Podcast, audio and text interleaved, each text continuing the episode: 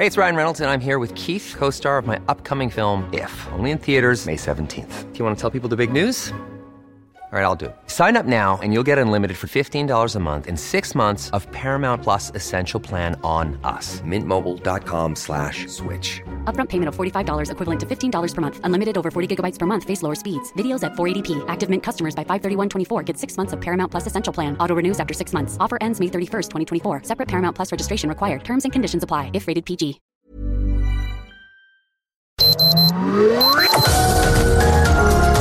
Heraldo Media Group presenta Sergio Sarmiento y Lupita Juárez. Información veraz y oportuna con un toque personal y humano. Por El Heraldo Radio, donde la H suena y ahora también se escucha.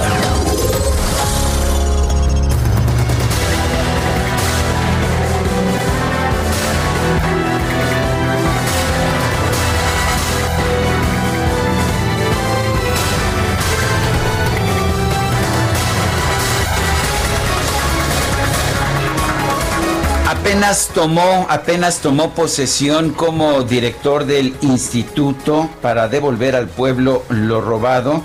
Jaime Cárdenas apenas lo hizo el 16 de junio del 2020, pero este 21 de septiembre sometió una carta de renuncia al presidente de la República, Andrés Manuel López Obrador. Y es una carta, pues una carta desapasionada, con un detalle bastante notable sobre los logros que se han tenido en estos meses en este instituto para devolver al pueblo lo robado, pero también con señalamientos importantes sobre problemas de fondo que tiene este instituto. Resulta que se robaban joyas, las uh, rasuraban, esto es, quitaban las piedras de estas joyas, se manipulaban subastas, eh, se quedaban con los premios y bueno, pues tampoco, tampoco se ha liberado todavía los dos mil millones de pesos entregados por la Fiscalía General de la República que supuestamente deberían haber sido usados para pagar los premios de la rifa del avión presidencial que se realizó el 15 de septiembre. Eh, dijo Jaime Cárdenas, una persona muy cercana al presidente de la República, encontramos probables irregularidades administrativas, procedimientos de evaluación que no garantizan los principios del artículo 134 constitucional. Este es el artículo que señala pues que estos procedimientos deben beneficiar al Estado y no a las empresas privadas. Y bueno, pues también, también dice eh, Jaime Cárdenas que pues se están presentando denuncias, denuncias penales por la manipulación de distintas piezas de joyería. Y bueno, vale la pena señalar que cuando fue nombrado el presidente de la República se refirió a Jaime Cárdenas como pues un hombre honesto, como un hombre muy capaz, específicamente dijo gente honesta, limpia pero pues ayer que se dio a conocer precisamente esta carta de renuncia, el comentario del presidente fue, hay gente a la que no se les da el trabajo como servidor público. Son las 7 de la mañana con dos minutos. Yo soy Sergio Sarmiento y quiero dar a usted la más cordial bienvenida a El Heraldo Radio.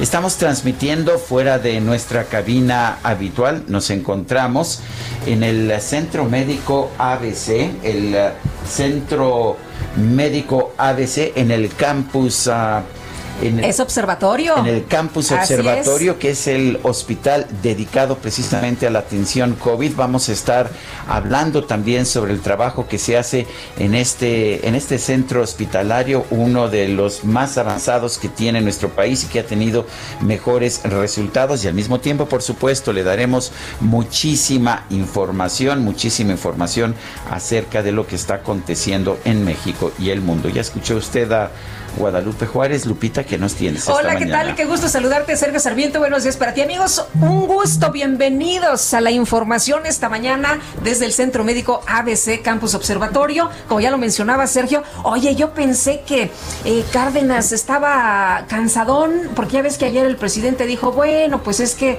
esto es muy intenso y hay personas que, que no de plano no pueden. Yo pensé que era porque andaba cansado, fíjate. Y bueno, pues eh, ahí está la información toda la carta donde se da a conocer pues lo que se hacía en este instituto para devolver al pueblo lo robado, robaban lo robado. El instituto para robar al pueblo lo robado. hay ladrón que roba ladrón, dice que tienen 100 años de perdón. No sé si la gente en este caso vaya a perdonar a quienes han prometido que no va a haber corrupción, que ya no son más de lo mismo y que siguen haciendo lo mismo o hasta peor. Bueno, por otra parte, fíjense ustedes que a pesar de la crisis económica y la pandemia de COVID-19, en México no hay hambre. ¿Usted sabía esto, que en México no hay hambre? Bueno, pues así lo declaró el presidente Andrés Manuel López Obrador en su primera participación ante la Asamblea General de las Naciones Unidas.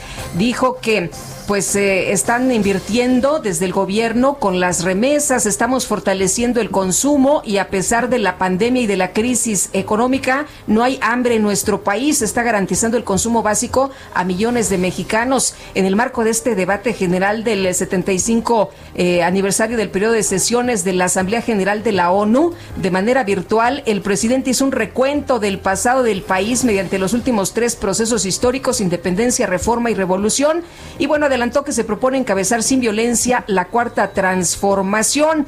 Eh, por cierto que el presidente de la República habló habló de varios asuntos. No sé qué tanto eh, puedan interesar en el mundo, eh, por ejemplo, este tema del avión, habló de que ya no había corrupción, pero habló de que este avión era un castillo en el aire y afortunadamente pues ya se rifó, pero que se va a vender, no sé si lo hayan entendido en el extranjero y también... Ya pues, se rifó, pero se va a vender ahora. Eso fue lo que les dijo, no sé, eh, francamente, Sergio. Y si, consideramos que virtualmente todos los mandatarios del mundo tienen aviones presidenciales, seguramente se van a preguntar, bueno, ¿y esto qué significa? ¿Qué, nos quiere decir? ¿Qué nos este quiso señor? decir el señor presidente? Y por otra parte, pues habló de Benito Juárez, pero pues de manera no muy afortunada. De hecho, Alejandro Ope, eh, el especialista en materia de seguridad, escribía en su cuenta de Twitter, si el presidente quiere hablar sobre la fama de Juárez, podría citar la carta que envió Víctor Hugo a nuestro benemérito. México se ha salvado por un principio y por un hombre. El principio es la república, el hombre es usted. Eso suena mucho mejor que Eso no- eso no fue lo a que dijo, Mussolini. bueno, no fue Porque lo que dijo que, que, que Benito Mussolini se llamaba Benito por Benito Juárez. Así es, eso fue lo que dijo y entonces pues ahí las reacciones como la de Alejandro Ope. eh, y bueno, pues muchos comentarios en este sentido. Dijeron que se lo pudo haber ahorrado, ¿no? Pues claro que se lo pudo haber ahorrado. Esta mañana el INEGI dio a conocer información sobre homicidios, ya es, la información del 2019 en la metodología del INEGI, que es distinta del Secretariado Ejecutivo de Seguridad Pública. Según la información del INEGI, en 2019 hubo 36.476 homicidios, 29 por cada 100.000 habitantes, una de las mayores cifras del mundo, 36.476 homicidios, pero la parte buena es que esta cifra es ligeramente inferior a los 36.685 de 2018. No es así una, una gran baja, pero sí por lo menos ligeramente inferior la, el número de homicidios registrados por el INEGI en 2019 que en 2018. Repito, la tecnología, la metodología es distinta que la que utiliza el Secretariado Ejecutivo. Son las 7 de la mañana. Bueno, y rápidamente, la policía de París ha cerrado el área alrededor de la Torre Eiffel este miércoles después de una llamada telefónica que alerta de una bomba. Así, la situación tendremos más información en unos minutos. Son las 7 de la mañana con 8 minutos.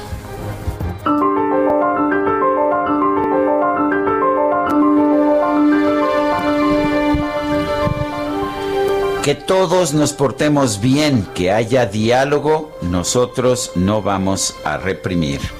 Andrés Manuel López Obrador.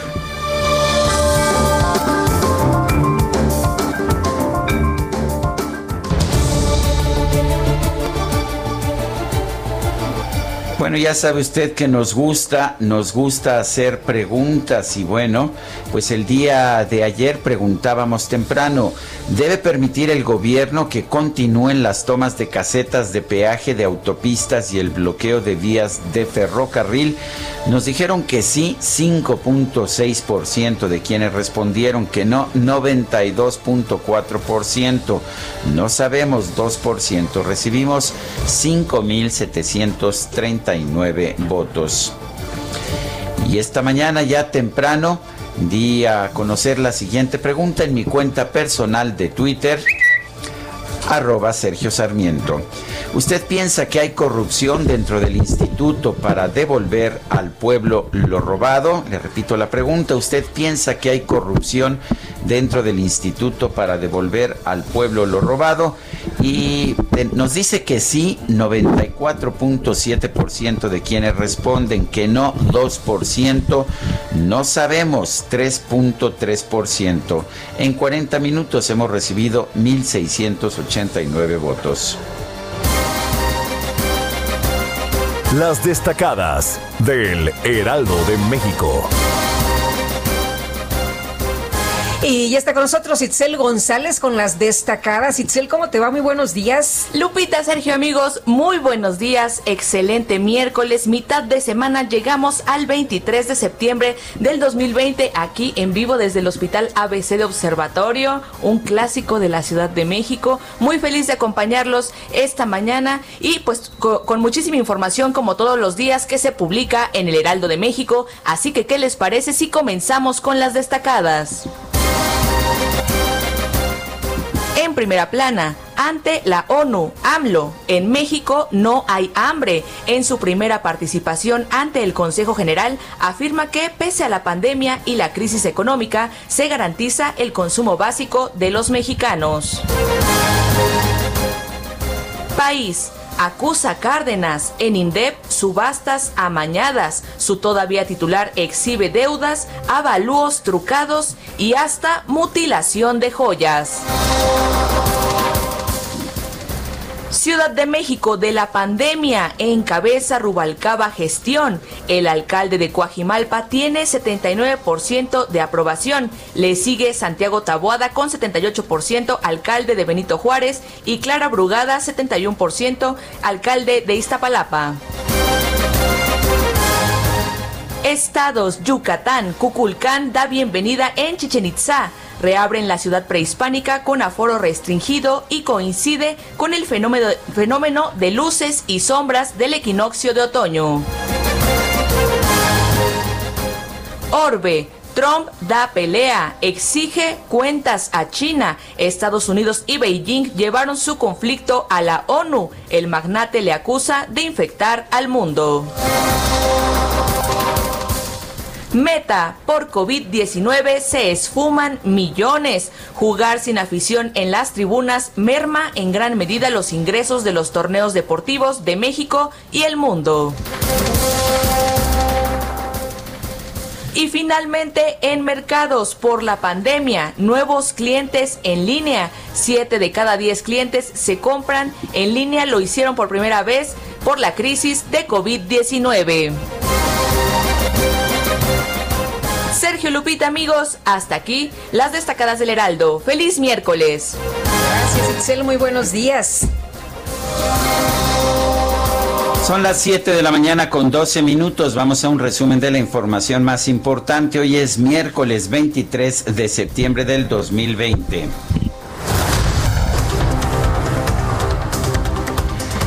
El titular de la Unidad de Inteligencia Financiera, Santiago Nieto, confirmó que el organismo ya investiga a las 70 personas físicas y morales señaladas por el exdirector de Pemex, Emilio Lozoya, en su denuncia de hechos que presentó ante la Fiscalía General de la República, incluido el excandidato presidencial Ricardo Anaya. Seguimos evidentemente eh, operando eh, en el análisis de las 70 personas que fueron denunciadas. En realidad fue una confesión de hechos propios, pero bueno, eh, la Fiscalía lo tomó como una nueva denuncia para efecto de poder pues, colaborar en el cumplimiento de nuestras responsabilidades. contra Ricardo Anaya en específico? bueno, se encuentra, él es una de las 70 personas que denunció el señor Lozoya. El diputado de Morena, Porfirio Muñoz Ledo, acusó a Ricardo Anaya de regresar a la política para hacer negocios y ganar dinero, por lo que le advirtió que no se lo van a permitir. Ahora quieres ir a la cabeza otra vez para hacer más negocios. No te lo vamos a permitir. La Fiscalía de la Nación ahora es independiente y no da tregua. Tú serás, si sigues así, juzgado. Por favor, cuídate. Dedícate al fútbol, haz dinero de otro modo. No lo hagas con el poder, ni menos ensucie la tradición democrática del PAN. El consejero jurídico del gobierno de Chihuahua, Jorge Espinosa, afirmó que los delitos por los que se le acusa, por los que se acusa al exgobernador del estado César Duarte, están vigentes, contrario a lo que la defensa del exmandatario quiere hacer creer a las autoridades de los Estados Unidos. Y el gobernador de Chihuahua, Javier Corral, aseguró que la impericia política, la decisión de militarizar las presas y la incapacidad del gobierno federal para atender a los agricultores o para entenderlos han complicado el conflicto por el agua en su estado. Un juez federal concedió una suspensión definitiva al grupo ambientalista Greenpeace para detener de manera indefinida, aunque de manera parcial, el programa sectorial de energía 2020-2024, coordinado por la Secretaría de Energía, por considerar que se opone al fomento de las energías renovables. El gobernador de Michoacán, Silvano Aureoles, advirtió al presidente López Obrador que sus allegados no le informan bien sobre las responsabilidades de la federación con el pago a los maestros del Estado, ya que aún hay trámites inconclusos. La Secretaría de Seguridad Pública de Michoacán informó que este martes fueron desalojados los miembros de la CENTE y los normalistas que mantenían bloqueos en las vías férreas del estado a través de un operativo conjunto con la Guardia Nacional. Y como parte de la jornada de protestas por los seis años del caso Ayotzinapa, padres de los 43 jóvenes desaparecidos y estudiantes de escuelas normales realizaron una manifestación en el Congreso de Guerrero, donde, por cierto, incendiaron una camioneta. La directora y dueña del colegio Enrique Repsamen, Mónica García Villegas, externó su pésame y ofreció disculpas a los padres de los menores que murieron durante el sismo del 19 de septiembre del 2017. Este miércoles, el secretario de Hacienda Arturo Herrera se reunió en Palacio Nacional con miembros de la Conferencia Nacional de Gobernadores para abordar temas relacionados con el pacto fiscal y el paquete económico 2021. En el encuentro, los mandatarios estatales propusieron canalizar recursos a los estados para subsanar parte de los gastos generados por la pandemia de coronavirus. El gobernador de Jalisco, Enrique Alfaro, informó que ayer se reunió en privado con el secretario de Hacienda Arturo Herrera para hablar sobre proyectos de infraestructura del Estado. Indicó que este miércoles el funcionario va a recibir a los mandatarios de la Alianza Federalista. Entonces quiero decirle a los jaliscienses que nos fue bien con el secretario de Hacienda, que seguimos trabajando, que mañana nos reunimos los gobernadores de la Alianza Federalista para ver la ruta que vamos a seguir, particularmente en el tema de participaciones y aportaciones para nuestros estados, pero en general creo que fue una reunión muy positiva. El gobierno de Morelos informó que Margarita González Arabia va a dejar su cargo como secretaria de Turismo y Cultura del Estado para aceptar la invi invitación del presidente López Obrador de asumir la dirección de la Lotería Nacional. Y este martes se dio a conocer la carta de renuncia de Jaime Cárdenas al Instituto para devolverle al pueblo lo robado. En ella denuncia que en el organismo hay actos de corrupción como mutilación de joyas, irregularidades en procesos de evaluación y falta de recursos para cumplir con compromisos de pago. La Comisión de Gobernación de la Cámara de Diputados aprobó el dictamen para otorgar el control administrativo de los puertos del país a la Secretaría de Marina. Y la bancada del Partido del Trabajo en San Lázaro, ¿qué cree? Por si usted no está enterado, hay que estar muy pendientes. Presentó una iniciativa que propone desaparecer las administradoras de fondos para el retiro y que todos sus ahorros, todo su dinero, sea manejado por el Estado mexicano a través del IMSS y del IST.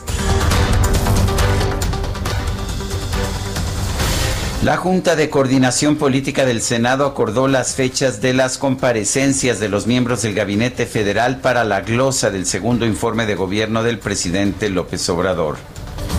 El calendario establece que esta tarde Olga Sánchez Cordero, la secretaria de Gobernación, va a comparecer ante comisiones, mientras que el secretario de Prevención y Promoción de la Salud, Hugo López Gatel, acudirá el próximo 30 de septiembre. El Pleno de la Cámara de Diputados realizó una ceremonia para despedir con aplausos al legislador Miguel Acundo, quien falleció el pasado 15 de septiembre a causa del COVID-19. Director general de epidemiología, José Luis Salomía, reportó que en México hay una reducción del 3% en el registro de casos estimados de COVID-19, 20% menos pacientes recuperados y 52% menos muertos donde vemos esta caída importante que se sigue manteniendo como tal entre la semana 36-37, con ahora un menos 20%. Eh, Está de hecho prácticamente a la misma altura que los casos recuperados, que también veíamos ya desde hace algunos días han superado el medio millón de casos de personas que se han recuperado, que han sanado de la enfermedad. Por lo tanto, nuestra epidemia activa, que es el porcentaje de casos activos estimados, es de solo el 4%.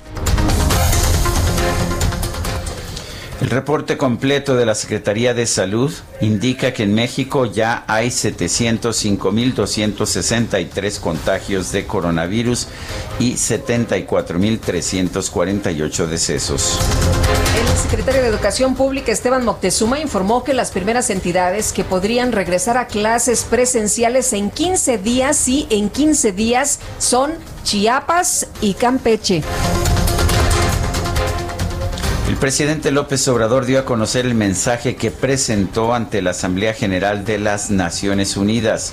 Habló de la cuarta transformación, de la rifa del avión presidencial que ya se rifó y que ahora se va a vender y de la crisis generada por el coronavirus.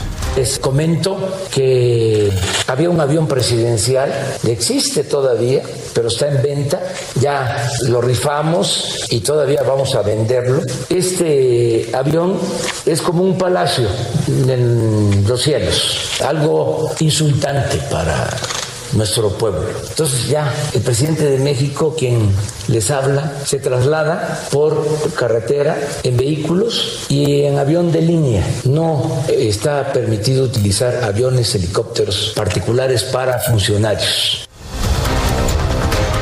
Luego de que el presidente de los Estados Unidos, Donald Trump, pidió a la ONU responsabilizar a China por la pandemia, el presidente del país asiático Xi Jinping rechazó todo intento de politización de la emergencia sanitaria y aseguró que la respuesta al coronavirus, debe estar guiada por la ciencia y la Organización Mundial de la Salud. En su discurso ante las Naciones Unidas, el presidente de Rusia, Vladimir Putin, llamó a que todos los ciudadanos del mundo tengan acceso gratuito a la vacuna de COVID-19. Dijo que su país está dispuesto a suministrar a otras naciones dosis de la vacuna Sputnik 5. Y el secretario general de la ONU, Antonio Guterres, llamó a los líderes del mundo a hallarse por la ciencia y a dejar de lado el populismo y el nacionalismo, ya que el mundo se enfrenta a un momento histórico por la pandemia de COVID-19. En el conteo de la Universidad Johns Hopkins de los Estados Unidos se reporta que en todo el mundo ya hay 31 millones 638 mil casos de COVID-19 y 971 mil muertes. Y en la información de los deportes se canceló el duelo amistoso entre la selección mexicana de fútbol y su similar de Costa Rica del próximo 30 de septiembre, ya que el cuadro centroamericano no recibió la autorización de las autoridades sanitarias para realizar el viaje. Son las 7 con 23.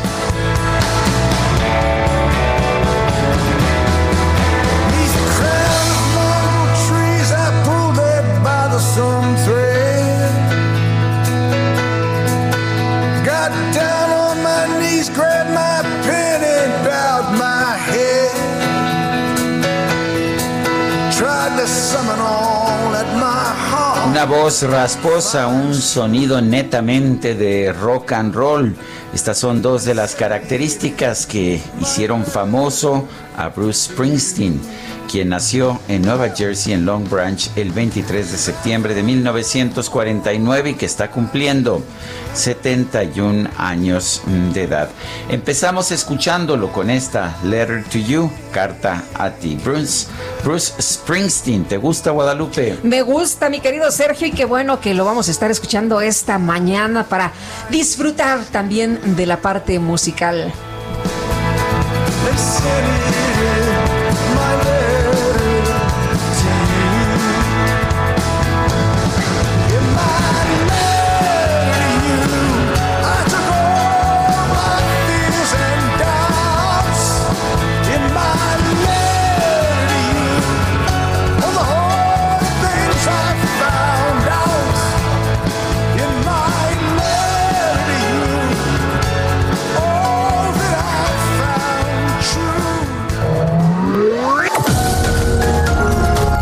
Sarmiento y Lupita Juárez quieren conocer tu opinión, tus comentarios o simplemente envía un saludo para ser más cálida esta mañana.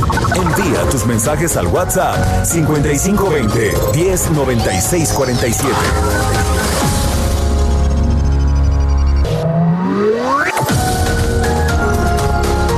Continuamos con Sergio Sarmiento y Lupita Juárez por El Heraldo Radio.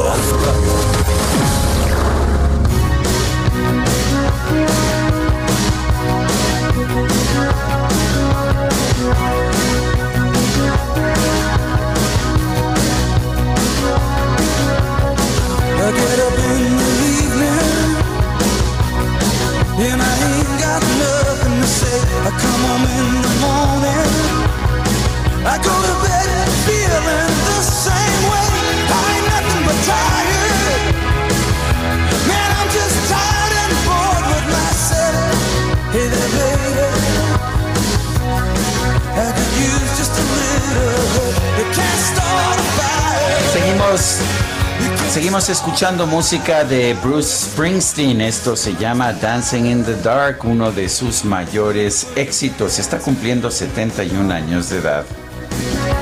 Y le estamos disfrutando, por supuesto, aquí con ustedes esta mañana. Oye, muy contentos de estar transmitiendo en esta torre central desde el Centro Médico ABC Campus Observatorio. Hemos tenido ya la oportunidad de saludar a médicos, enfermeras, a personal administrativo, también a las personas de limpieza que han sido parte fundamental en eh, estos momentos y en una cabina espectacular que está aquí en el lobby de Muy esta linda. torre central. Muy linda. Efectivamente.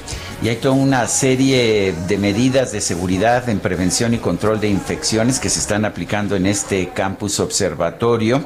Eh, han estandarizado un protocolo de atención a pacientes con necesidades médicas o de salud.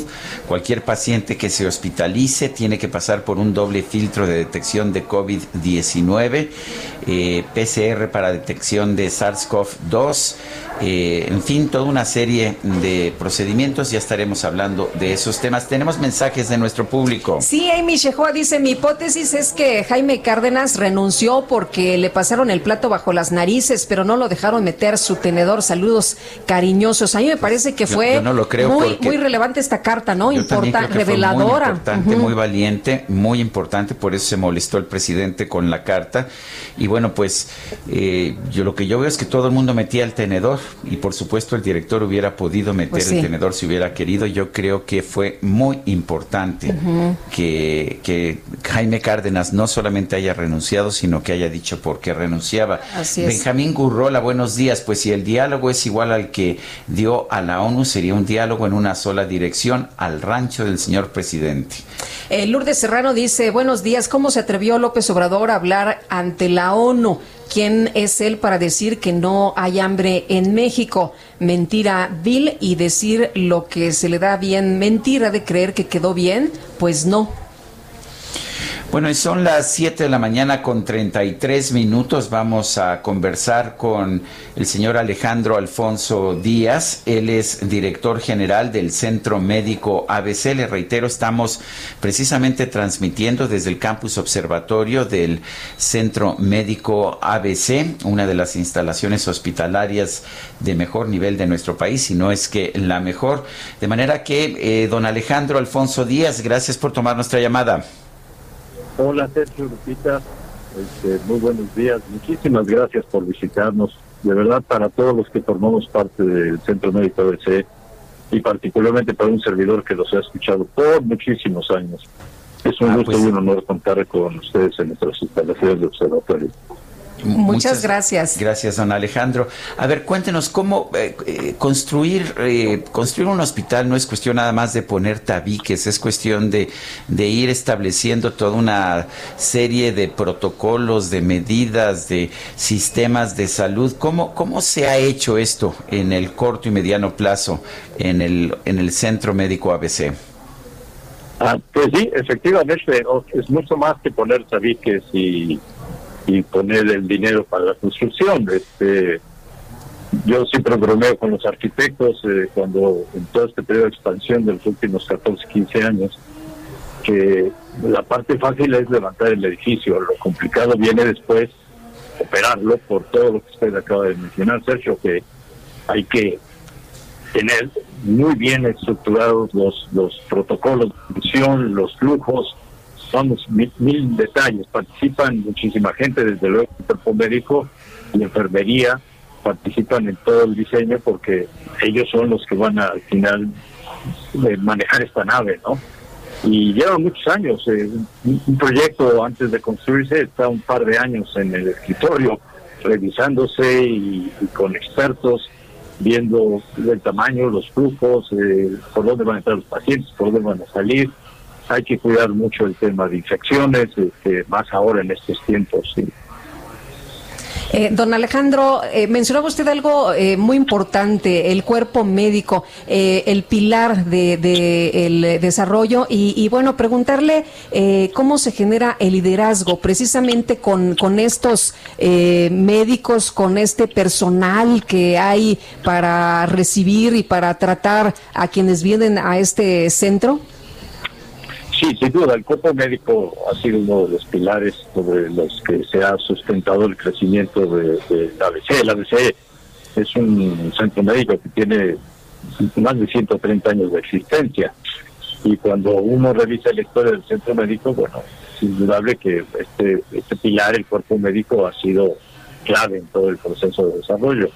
Nosotros estamos organizados por líneas de servicio de distintas especialidades, cada una de esas fines de servicio tiene un director médico y bueno, con ellos tenemos eh, obviamente reuniones eh, periódicas para llegar a acuerdos porque cada especialidad pues, tiene sus eh, propios requerimientos y, como tal nosotros los que no somos médicos y que estamos en el hospital apoyando a, los que sí saben hacer medicina, pues tenemos que estar en constante comunicación con ellos y este, estarles proveyendo de, todos los recursos necesarios, tanto de personal como de equipamiento y, obviamente de, hablando de enfermería, del, personal más calificado de enfermería que sin duda me, orgullece decirlo, en el ABC tenemos al mejor personal de enfermería que pueden ustedes encontrar en el país, sin duda porque hemos trabajado muy duro eh,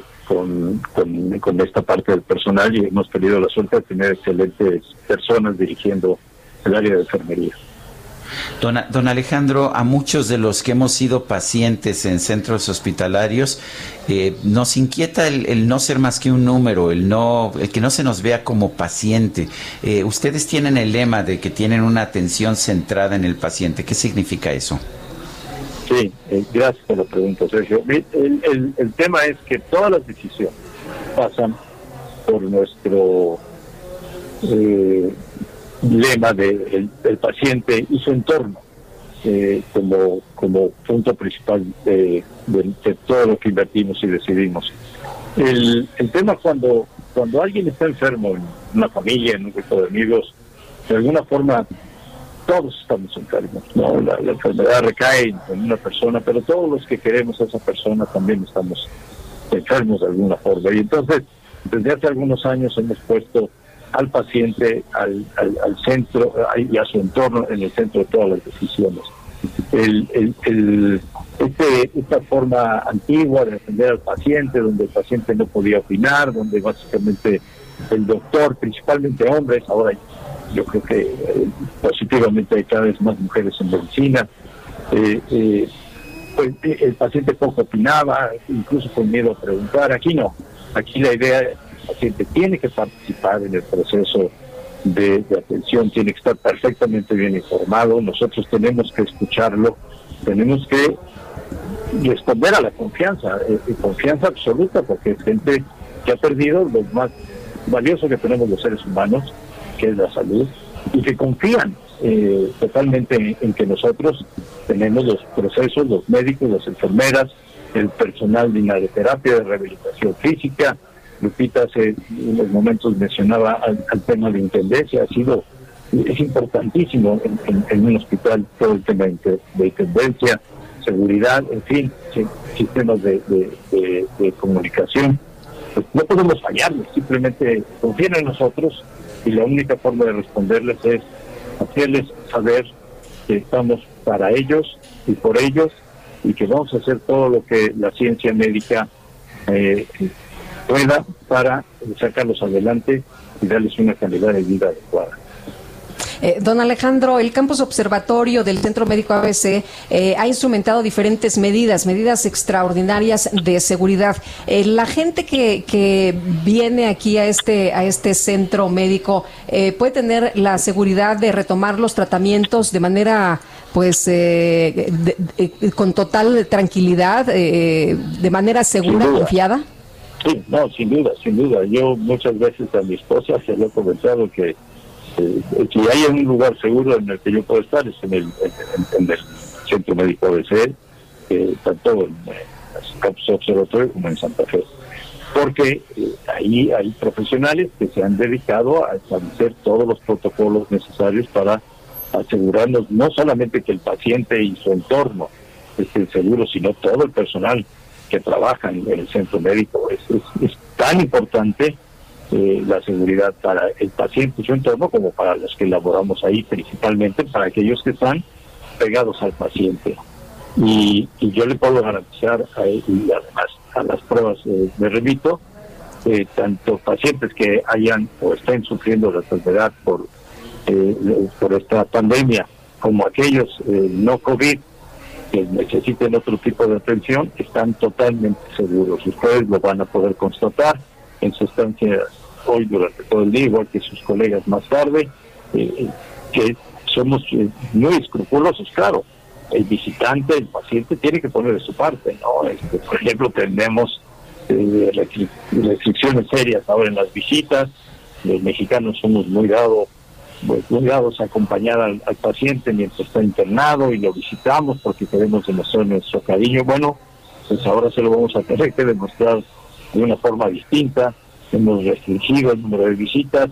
Sí pedimos eh, que se conserve distancias adecuadas, que se use cu- cubrebocas, eh, obviamente el higiene de manos, de la limpieza del calzado, en fin. Eh, eh, sí, sí, son nuevas reglas, estas reglas son en beneficio de todos, ¿no?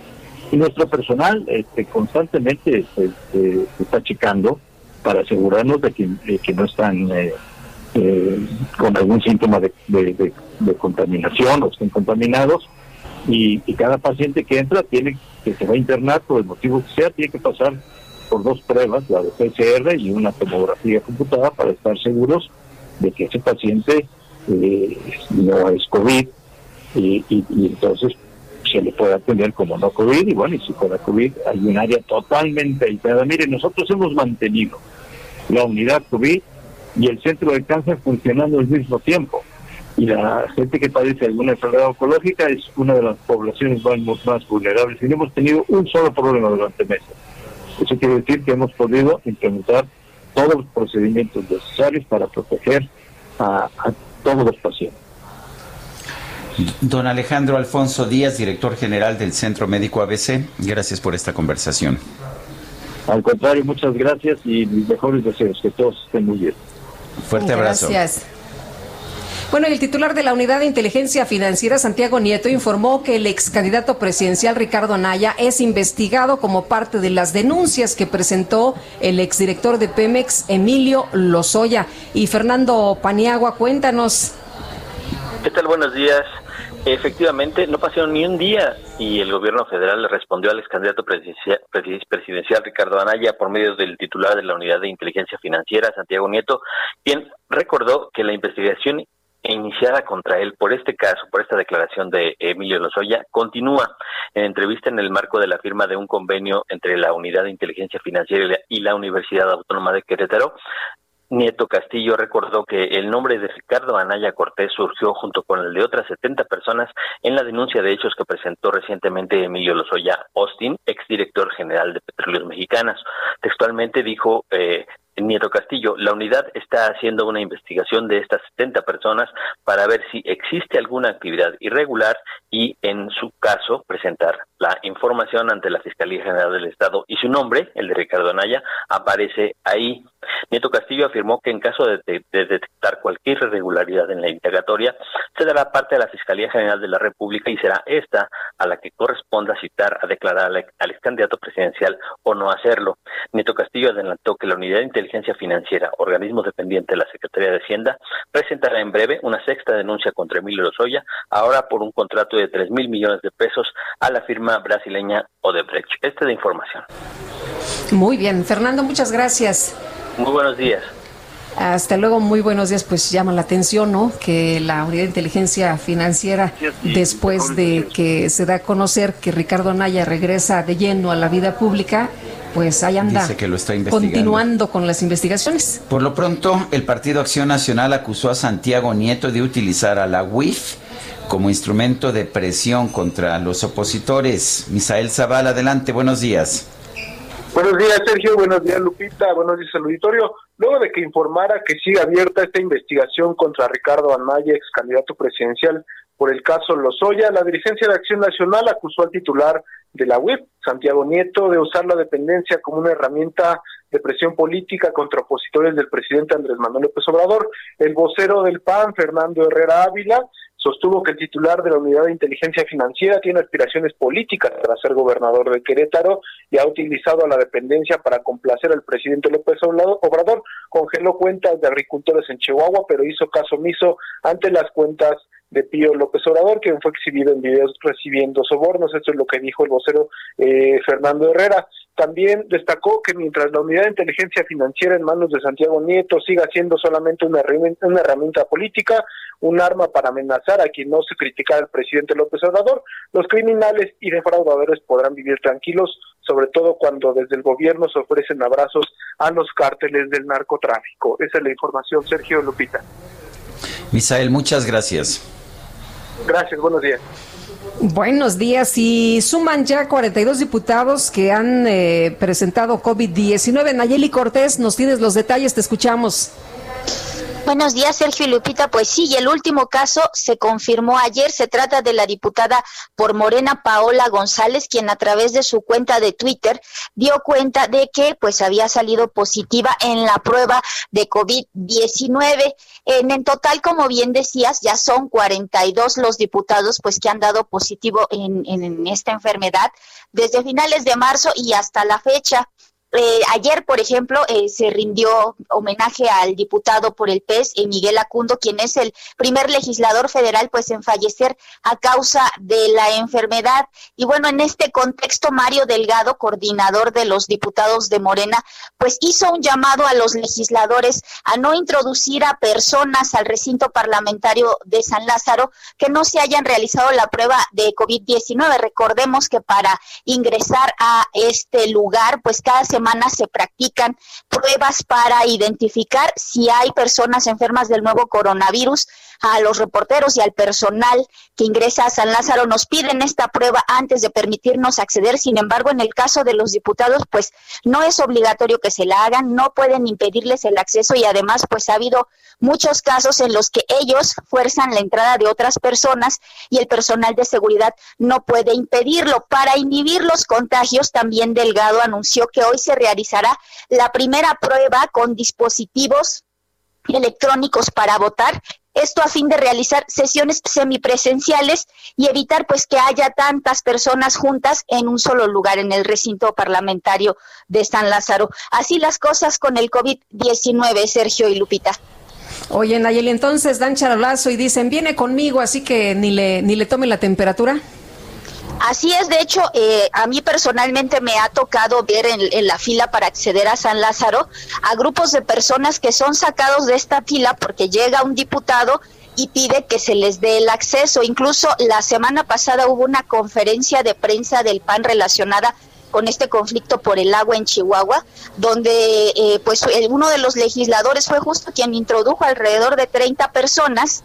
Él salió, e incluso Mario Delgado lo confirmó, salió personalmente, fueron sus palabras textuales, por estas 30 personas y pues el personal de seguridad está impedido pues a cumplir una orden de los legisladores y por eso pues están incurriendo en estas prácticas que, que no son correctas. Por eso pues la intención de usar un plan B que es este dispositivo electrónico para poder eh, tomar asistencia y votar y pues hacer sesiones semipresenciales para disminuir el número de personas que debe estar en San Lázaro.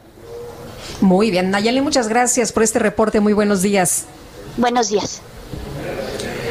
Ayer se hizo pública una carta, la carta de renuncia de Jaime Cárdenas Gracia como director del instituto para devolverle al pueblo lo robado. La carta está firmada el 21 de septiembre, pero apenas ayer trascendió al público. Y lo que ha llamado la atención es que esta carta, que es una carta muy detallada sobre temas eh, que sí se han logrado dentro de este instituto, eh, pues también señala toda una serie de faltas, de irregularidades administrativas. Eh, Jaime Cárdenas señala que al inicio de su trabajo a cargo del INDEP se encontraron estas probables irregularidades administrativas. Señala, por ejemplo, la mutilación de joyas, contratos favorables para las empresas y no para el instituto, así como conductas de servidores públicos contrarias a las normas. Dice también la carta que al al detectar estas faltas, se presentaron denuncias administrativas al órgano interno de control. Además, señaló que por la manipulación de piezas de joyería se presentaron denuncias penales a la Fiscalía General de la República. Lo que hacían, lo que se estaba haciendo es que se estaban rasurando estas piezas de joyerías, esto es, se les quitaban las piedras preciosas que formaban parte eh, del producto. El pasado 16 de agosto, durante la quinta subasta con sentido social, Jaime Cárdenas explicó que el instituto decidió no ofrecer algunos lotes debido a que no era posible venderlos porque la gente no cuenta con los recursos. También uh, señaló, señaló Jaime Cárdenas, eh, en, entre otras cosas que eh, que no se podían vender eh, los lotes y que una cantidad de dinero, dos mil millones de pesos, entregada por la Fiscalía General de la República eh, para el INDEP, no había podido ser liberada por distintas razones burocráticas. Después de la renuncia de Jaime Cárdenas, el presidente anunció que Ernesto Prieto Ortega, quien estaba a cargo de la Lotería Nacional, va a sustituir a Jaime Cárdenas en el instituto para devolverle al pueblo lo robado y lo que dijo, lo que dijo el presidente de la República pues es que Jaime Cárdenas no tenía la vocación para ser un servidor público porque esto requiere de muchas fatigas. Son las 7 con 52 minutos. Bueno, y vamos ahora con Augusto Tempa desde el Metro Hidalgo. Augusto, cuéntanos qué sucede por allá. Buenos días, Sergio Lupita. Pues siguen cerradas las avenidas como Juárez e Hidalgo debido al plantón del Frente Nacional Anti-AMLO. Esto, por supuesto, provoca el cierre en los carriles de reforma que van al norte de la ciudad. Solo están abiertos los carriles laterales que van hacia la zona de Chapultepec. Esto también provoca caos en reforma que va desde la glorieta de Violeta hacia la Torre del Caballito. Y para los automovilistas que van hacia el norte se están desviando hacia la avenida Bucareli. Hay que tomar alternativas como podría ser la avenida de los insurgentes o el circuito interior para poder evitar esta zona. Sergio Lupita, mi reporte. Muy bien, Augusto, muchas gracias. Muy buen día. Y Alan Rodríguez está en Avenida Pino Suárez. En Pino Suárez, adelante, Alan. Sergio Lupita, muy buenos días. Nos encontramos en estos momentos en el cruce de Pino Suárez y la calle de Corregidora, donde tenemos una manifestación por parte de integrantes del Sindicato de Trabajadores del Estado de México pertenecientes al municipio de Ecatepec. Ellos están denunciando que durante la pandemia el gobierno de esa localidad no les brindó los instrumentos y los insumos para combatir la pandemia, por lo cual se registraron algunos contagios. Además, están solicitando mejores condiciones de trabajo y que el, titular de este municipio le cumpla las promesas de incrementos salariales. Ellos vienen a presentar un, eh, un pliego petitorio ante el presidente de la República Mexicana, sin embargo se han topado con un pues eh, con unas zona del Zócalo de la Ciudad de México completamente llena de vallas y de elementos de la policía capitalina, los cuales no les permitieron llegar hasta la calle de Moneda. Por lo pronto, ellos se encuentran manifestándose en este punto y tenemos pues afectación a la vialidad. Es el reporte que tenemos esta mañana. Alan, muchas gracias. Gracias, muy buen día. Son las 7 de la mañana con 54 minutos. Estamos transmitiendo en vivo desde el lobby de la torre central del Hospital ABC Campus Observatorio. Queremos escuchar sus saludos, opiniones y comentarios. ¿Por qué no nos manda un audio de voz o un mensaje de texto a nuestro WhatsApp 55 2010 9647? Regresamos.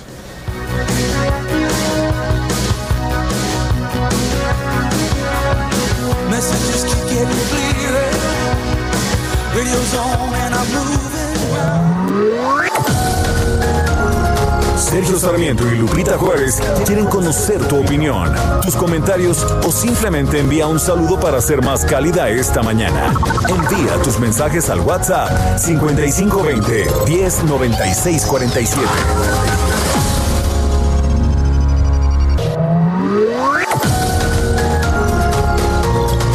Con Sergio Sarmiento y Lupita Juárez por El Heraldo Radio.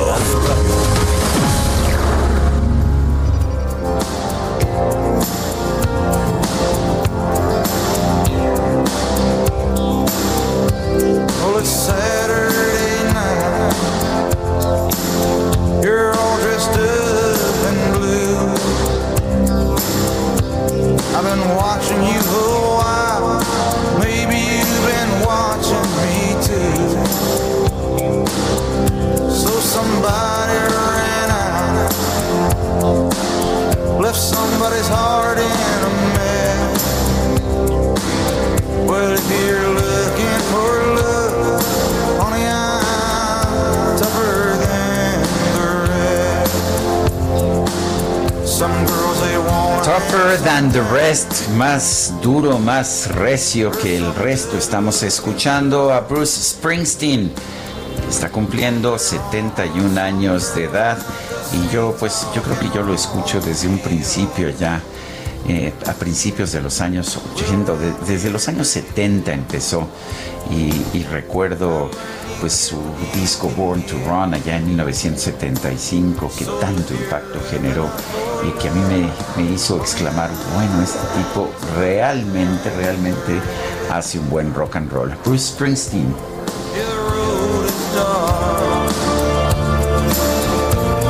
A ti no te tocó seguramente Guadalupe, eres demasiado joven.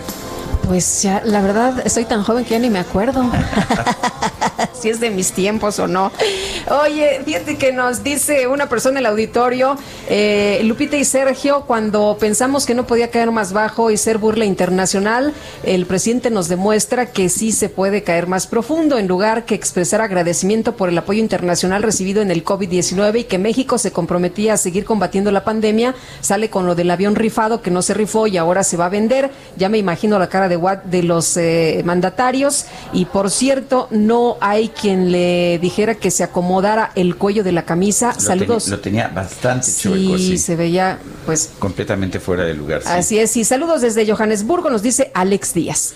Eh, otra persona, Evang- Evangelina del Río, nos dice buenos días, como todas las mañanas, ya atenta a sus comentarios. Buenos días a todo el grupo del Heraldo Radio, así como a Sergio y Lupita. Mi respuesta de hoy a la pregunta de Sergio, claro que hay corrupción. Saludos a toda la audiencia, felicidades por su excelente programa. Atentamente, el señor Flores. Son las 8 de la mañana con 3 minutos y cómo va a estar el clima. El pronóstico. Y vamos con Javier Rodríguez, meteorólogo del Servicio Meteorológico Nacional de la Conagua. Javier Rodríguez, ¿cómo estás? Buenos días. Hola, ¿qué tal? Muy buenos días, Lupita. Muy buenos días, Sergio. Soy hecha su auditorio. Oye, cuéntanos cómo van a estar las cosas. Claro que sí. Mire, para este día se tiene previsto una ligera disminución en las precipitaciones en la mayor parte del territorio nacional, principalmente en la región norte y en la región central. No obstante, para la región sur de México todavía vamos a tener lluvias importantes. Esto debido a un canal de baja presión que se va a extender en el interior del territorio nacional. y esto va a interactuar con la entrada de aire húmedo que va a estar procedente de, justamente del Océano Pacífico, donde se tienen previsto lluvias muy fuertes, principalmente en Michoacán y Guerrero. Así como mismo vamos a tener chubascos en Sinaloa, en el Estado de México, aquí en la Ciudad de México, en Morelos y Tlaxcala. Y por otro lado, para la región sureste y la península de Yucatán se tiene previsto un segundo canal de baja presión. Esto va a interactuar con una baja, con una circulación que se va a establecer en el Golfo de Tehuantepec y entonces las lluvias más importantes serían para Chiapas, donde se esperan lluvias puntuales intensas, así como lluvias puntuales fuertes en Oaxaca, en Campeche y lluvias fuertes en Veracruz. Y asimismo, justamente por esta disminución de lluvias en la región norte del territorio nacional, pues vamos a tener temperaturas importantes elevadas. En esta tarde vamos a tener lluvias, digo lluvias, temperaturas de 40 a 45 grados centígrados en Baja California, en Baja California Sur, en Sonora y Sinaloa. Hasta aquí, este es el reporte. Muy bien, muchas gracias, muy buenos días.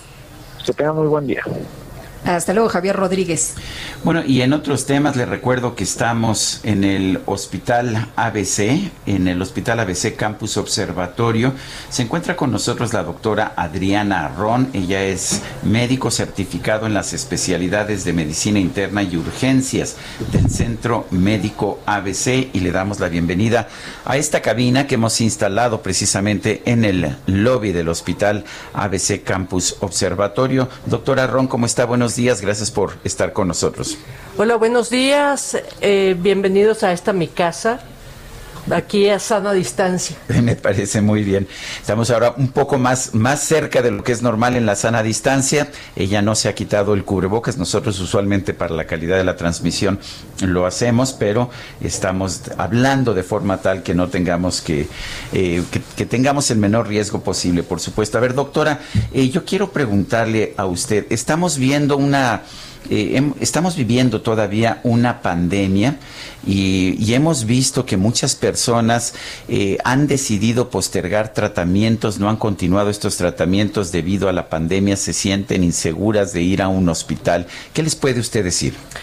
Bueno, yo pienso que mm, el, ya es momento de regresar a atender todos los padecimientos que, crónicos que se han dejado postergados. Hemos visto en urgencias, porque es en el área donde yo me manejo, que mucha gente está llegando con uh, enfermedades complicadas. Uh -huh. que, ser, que, serían de hecho a veces que, que, no se trataban que no se trataban a tiempo no es así es correcto sí no se trataban a tiempo por miedo a venir a un lugar que pensaban que no estaba en condiciones porque fue durante cierto tiempo cerrado como hospital eh, para para tener personas con coronavirus.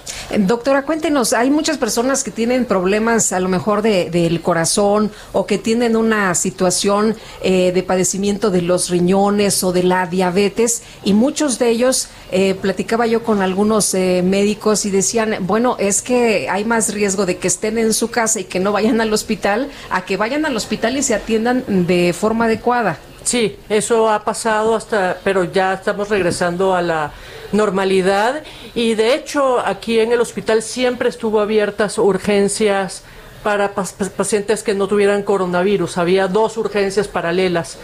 Eh, y siempre estuvimos atendiendo pacientes que, que, con todas las medidas necesarias pasaban al área de urgencias eh, no coronavirus. Eh, mi médico personal, la doctora Adriana, me dice siempre que es más fácil prevenir que después este, entrar a tratamiento. Y me hago check-ups todos los años, o sea, una revisión médica. Eh, trato de mantenerme en buena salud, de hacer ejercicio. Pero, ¿qué recomendaría usted a la gente común y corriente para poder mantenerse en buena salud? Que acudan a sus citas, que ya lleguen, este, que ya su, su, vayan con su médico en la programación habitual. Insisto que hemos estado viendo mucha gente que ha estado postergando esto y llegan en malas condiciones. Entonces, lo que no queremos es eso. Queremos que ya regresen a hacer su vida médica de forma normal. En doctora, mucho también se postergó la cirugía, alguna cirugía. Eh, personas que decían, no, es que no puedo ir ahorita, eh, la verdad es que mejor me aguanto. ¿Qué está pasando con las áreas especializadas del hospital, de este centro médico? ¿Qué está está pasando con las cirugías que ya estaban programadas? ¿Se está retomando, ya se está regresando a lo que conocemos como la nueva normalidad? Sí, ya estamos atendiendo los pacientes con cirugías programadas, todas las personas, por supuesto, las urgencias eh, que hubo todo el tiempo porque la gente, a pesar de tener coronavirus, tenía, tenía también apendicitis, eso se atendía. Y ahora, pues estamos eh, regresando a atender todas las cosas programadas. ¿Qué tanta seguridad hay para un paciente no COVID al venir a un hospital en que se da tratamiento a personas con coronavirus?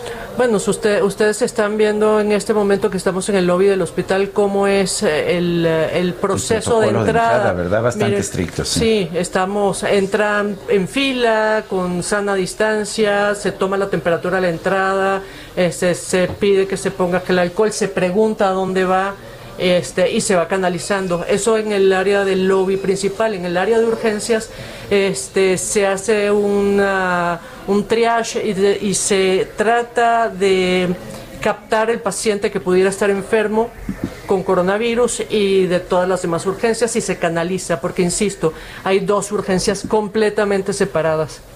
Eh, doctora, por ejemplo, para pacientes que quieren alguna eh, revisión, eh, decía Sergio hace un momento, un check-up o alguien que quiere una consulta porque le duele algo, porque quiere venir al gastro o al especialista, a ginecología, a pediatría, ¿qué pasa ahí? ¿Cómo, cómo se está resolviendo esto?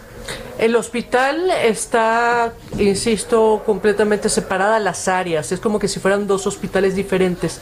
El número de camas que atendían pacientes con coronavirus que se siguen atendiendo está siendo reducido y son dos áreas completamente separadas. Este, y ah, bueno, la gente va a su consulta normal y si tienes una emergencia no relacionada con algún otro padecimiento, te duele algo, se te rompió la pierna, lo que sea, vas a urgencias.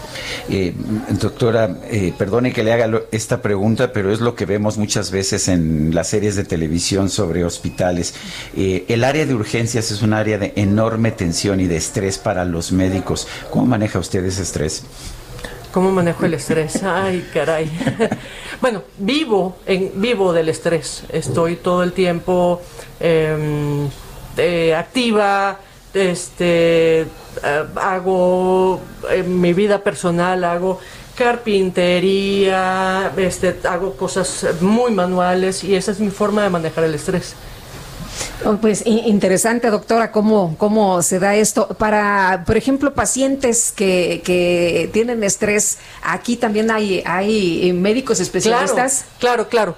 Eh, aquí no solo hay médicos especialistas, sino hay toda un área que se eh, atendimos vía remota más de 20 mil pacientes con ah, con que se hacían la prueba y algunos se iban a su casa y entonces eso se le estuvo dando seguimiento y además paralelamente em, teníamos, tenemos un área de psicología y a nosotros como médicos y como personal de todos los niveles, en todos los estratos, nos atendieron de maravilla. Esta es mi casa sin duda Mm, y, estuvimos todo el tiempo de, con un seguimiento cercano con un psicólogo.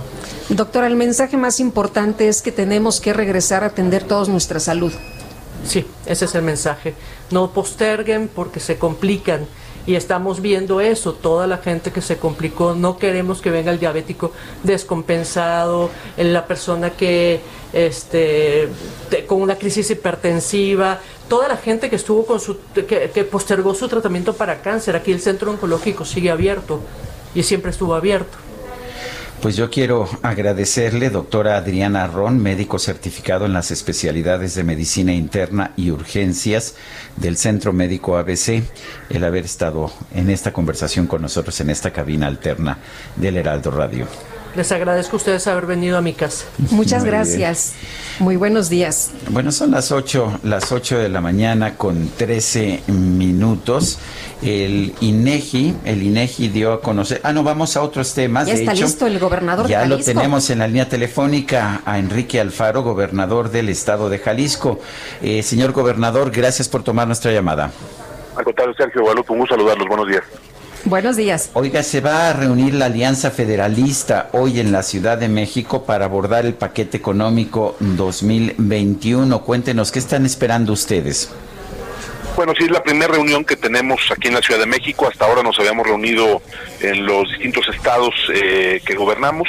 El día de hoy vamos a, a concentrarnos en el tema económico. La otra diferencia, más allá de la sede de la reunión, pues es precisamente, Sergio, que vamos a, por primera vez, hablar de un tema distinto al de eh, la emergencia sanitaria. Todas las reuniones que hemos tenido han girado en torno a las estrategias que hemos compartido y a el apoyo que nos hemos dado para enfrentar desde los estados esta eh, emergencia y hoy sí nos vamos a reunir para platicar el tema del presupuesto, para trazar una ruta, para hacer un planteamiento en forma a la Secretaría de Hacienda que esperamos entregarlo eh, directamente al secretario en los próximos días y por supuesto también tendremos la oportunidad de cruzar eh, ideas con los coordinadores parlamentarios en el Senado y en el Congreso.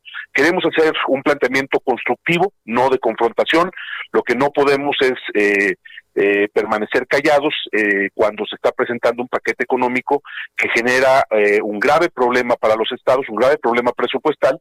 Y bueno, pues que queremos eh, en ese ánimo de eh, plantear propuestas, pues tener un, un documento único, un documento consensado que estoy seguro puede tener viabilidad y que también creo, tengo la convicción de que será atendido por el secretario de Hacienda, con quien ayer platiqué eh, para otros temas, y, y, que yo veo en él disposición para escuchar. Entendemos que los márgenes de maniobra son poco, eh, son estrechos, pero hay que intentar lograr que cuando menos los estados no reciban menos recursos que lo que recibimos el año pasado.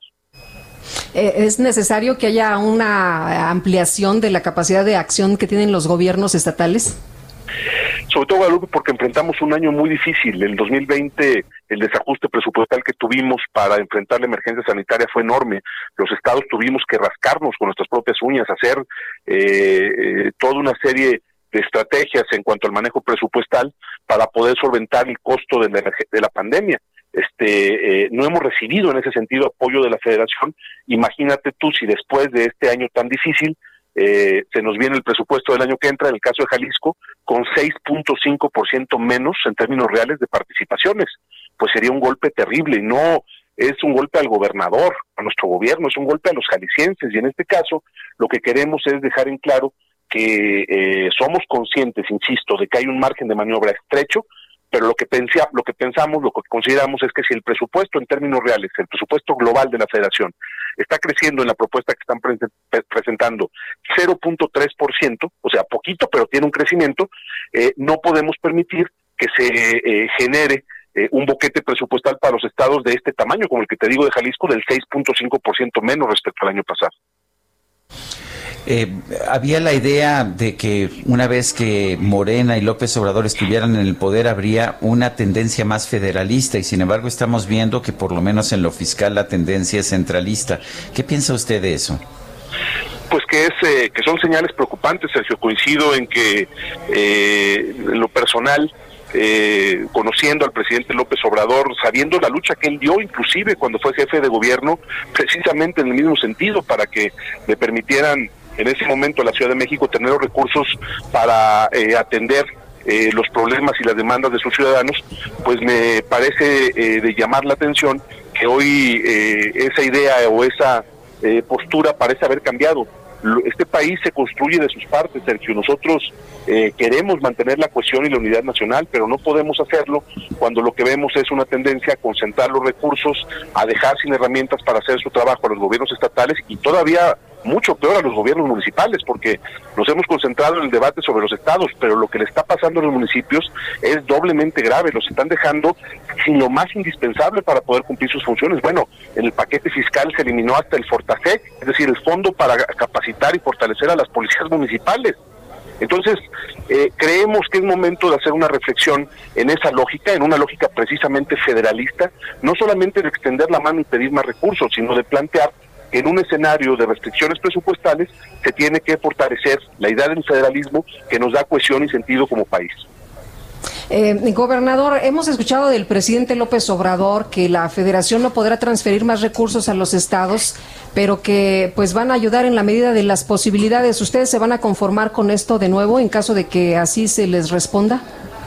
A ver, eh, creo que se pueden encontrar fórmulas, Guadalupe, que nos permitan eh, resolver el desajuste que se está planteando en este paquete que se envió al Congreso. Es decir, eh, lo que tenemos primero que ver eh, es hasta dónde puede generarse un margen de maniobra respecto a lo que es la bolsa participable, porque en efecto ahí es donde está eh, parte del debate. El presidente dice, no, pues es que les damos lo que les corresponde por fórmula. Lo que pasa es que hoy la, la bolsa participable se hizo muy pequeña y eh, siempre ha habido mecanismos, bueno, este mismo año eh, se redujo, eh, se redujeron, perdón, las participaciones, pero se compensaron a través de lo que se llama el CIEF, eh, que es un fondo de estabilización.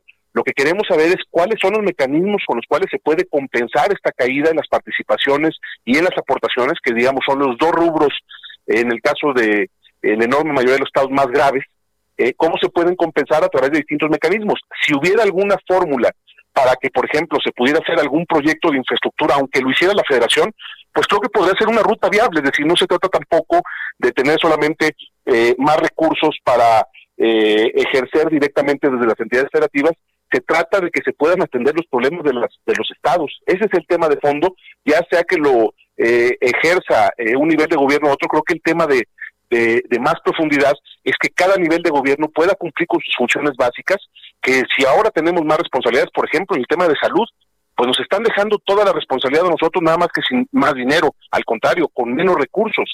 Eso es lo que se tiene que discutir y salirnos de esta trampa de estar pensando que lo que estamos haciendo los gobernadores es extender la mano para pedir más dinero. Pues a ver, los recursos de este país se generan en los estados, se generan en el territorio y lo que estamos planteando es que haya simplemente una distribución justa y equitativa de los mismos. Eh, señor gobernador, ¿realmente pueden hacer algo los gobernadores que están en la Alianza Federalista, que son una minoría, y frente a un gobierno federal que tiene más poder que ninguno desde los tiempos del viejo PRI?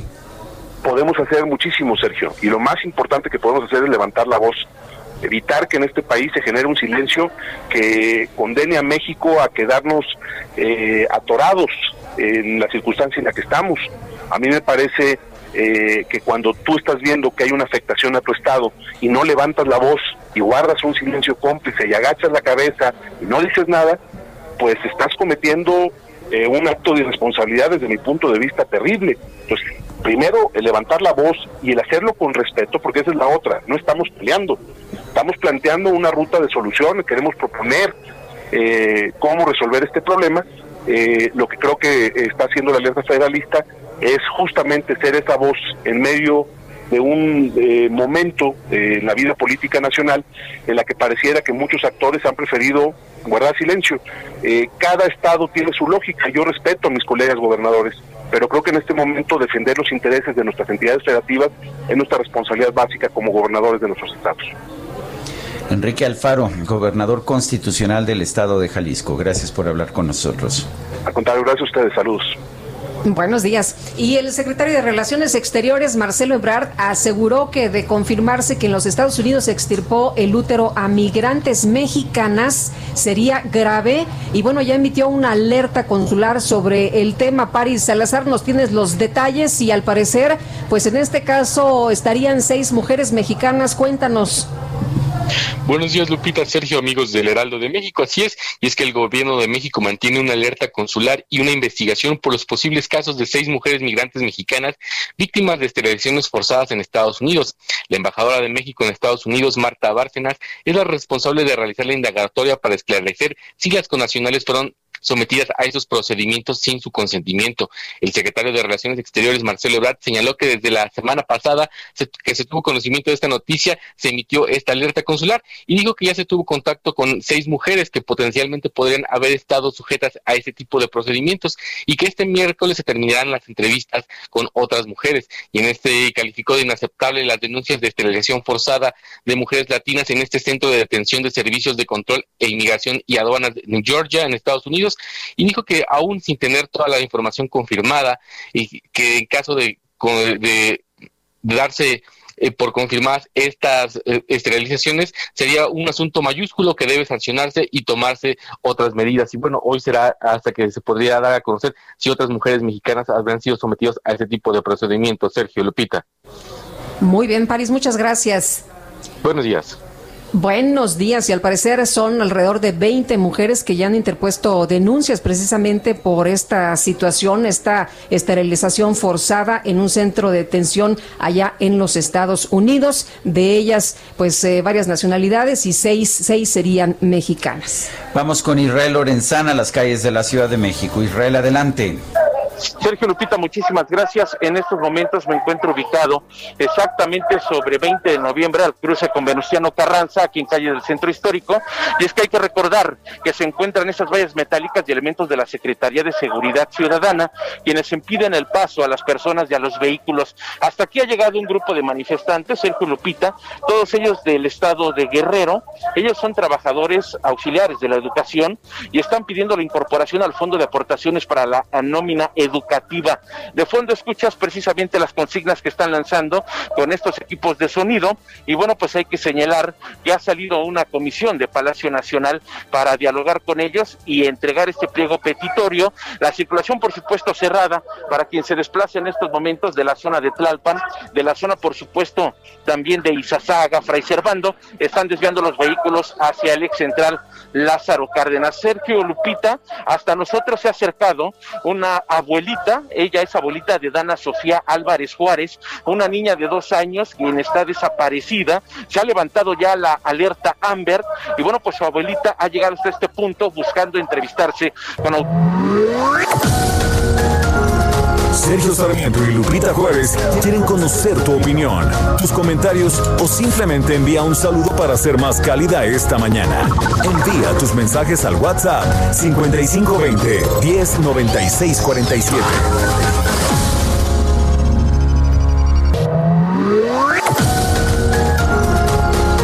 Continuamos con Sergio Sarmiento y Lupita Juárez por El Heraldo Radio. Jaque Mate con Sergio Sarmiento.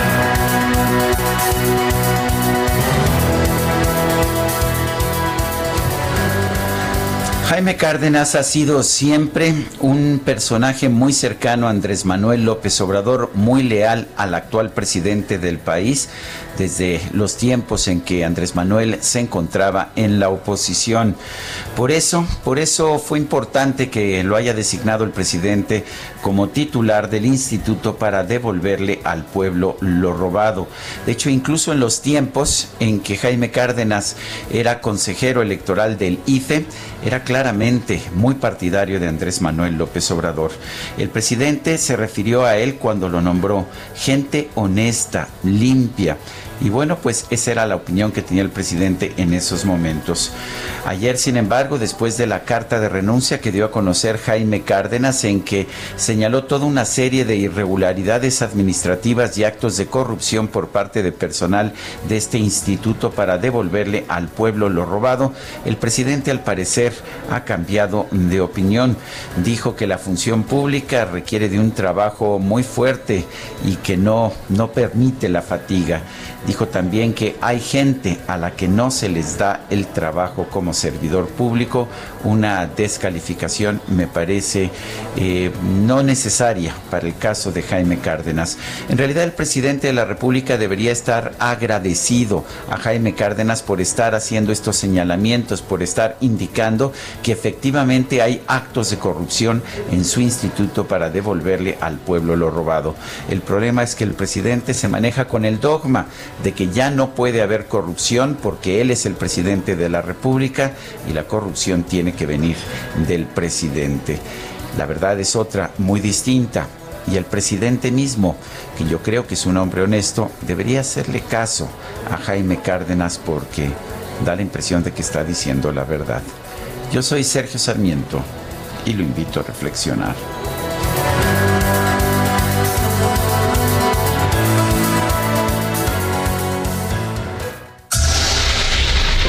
Químico Guerra con Sergio Sarmiento y Lupita Juárez.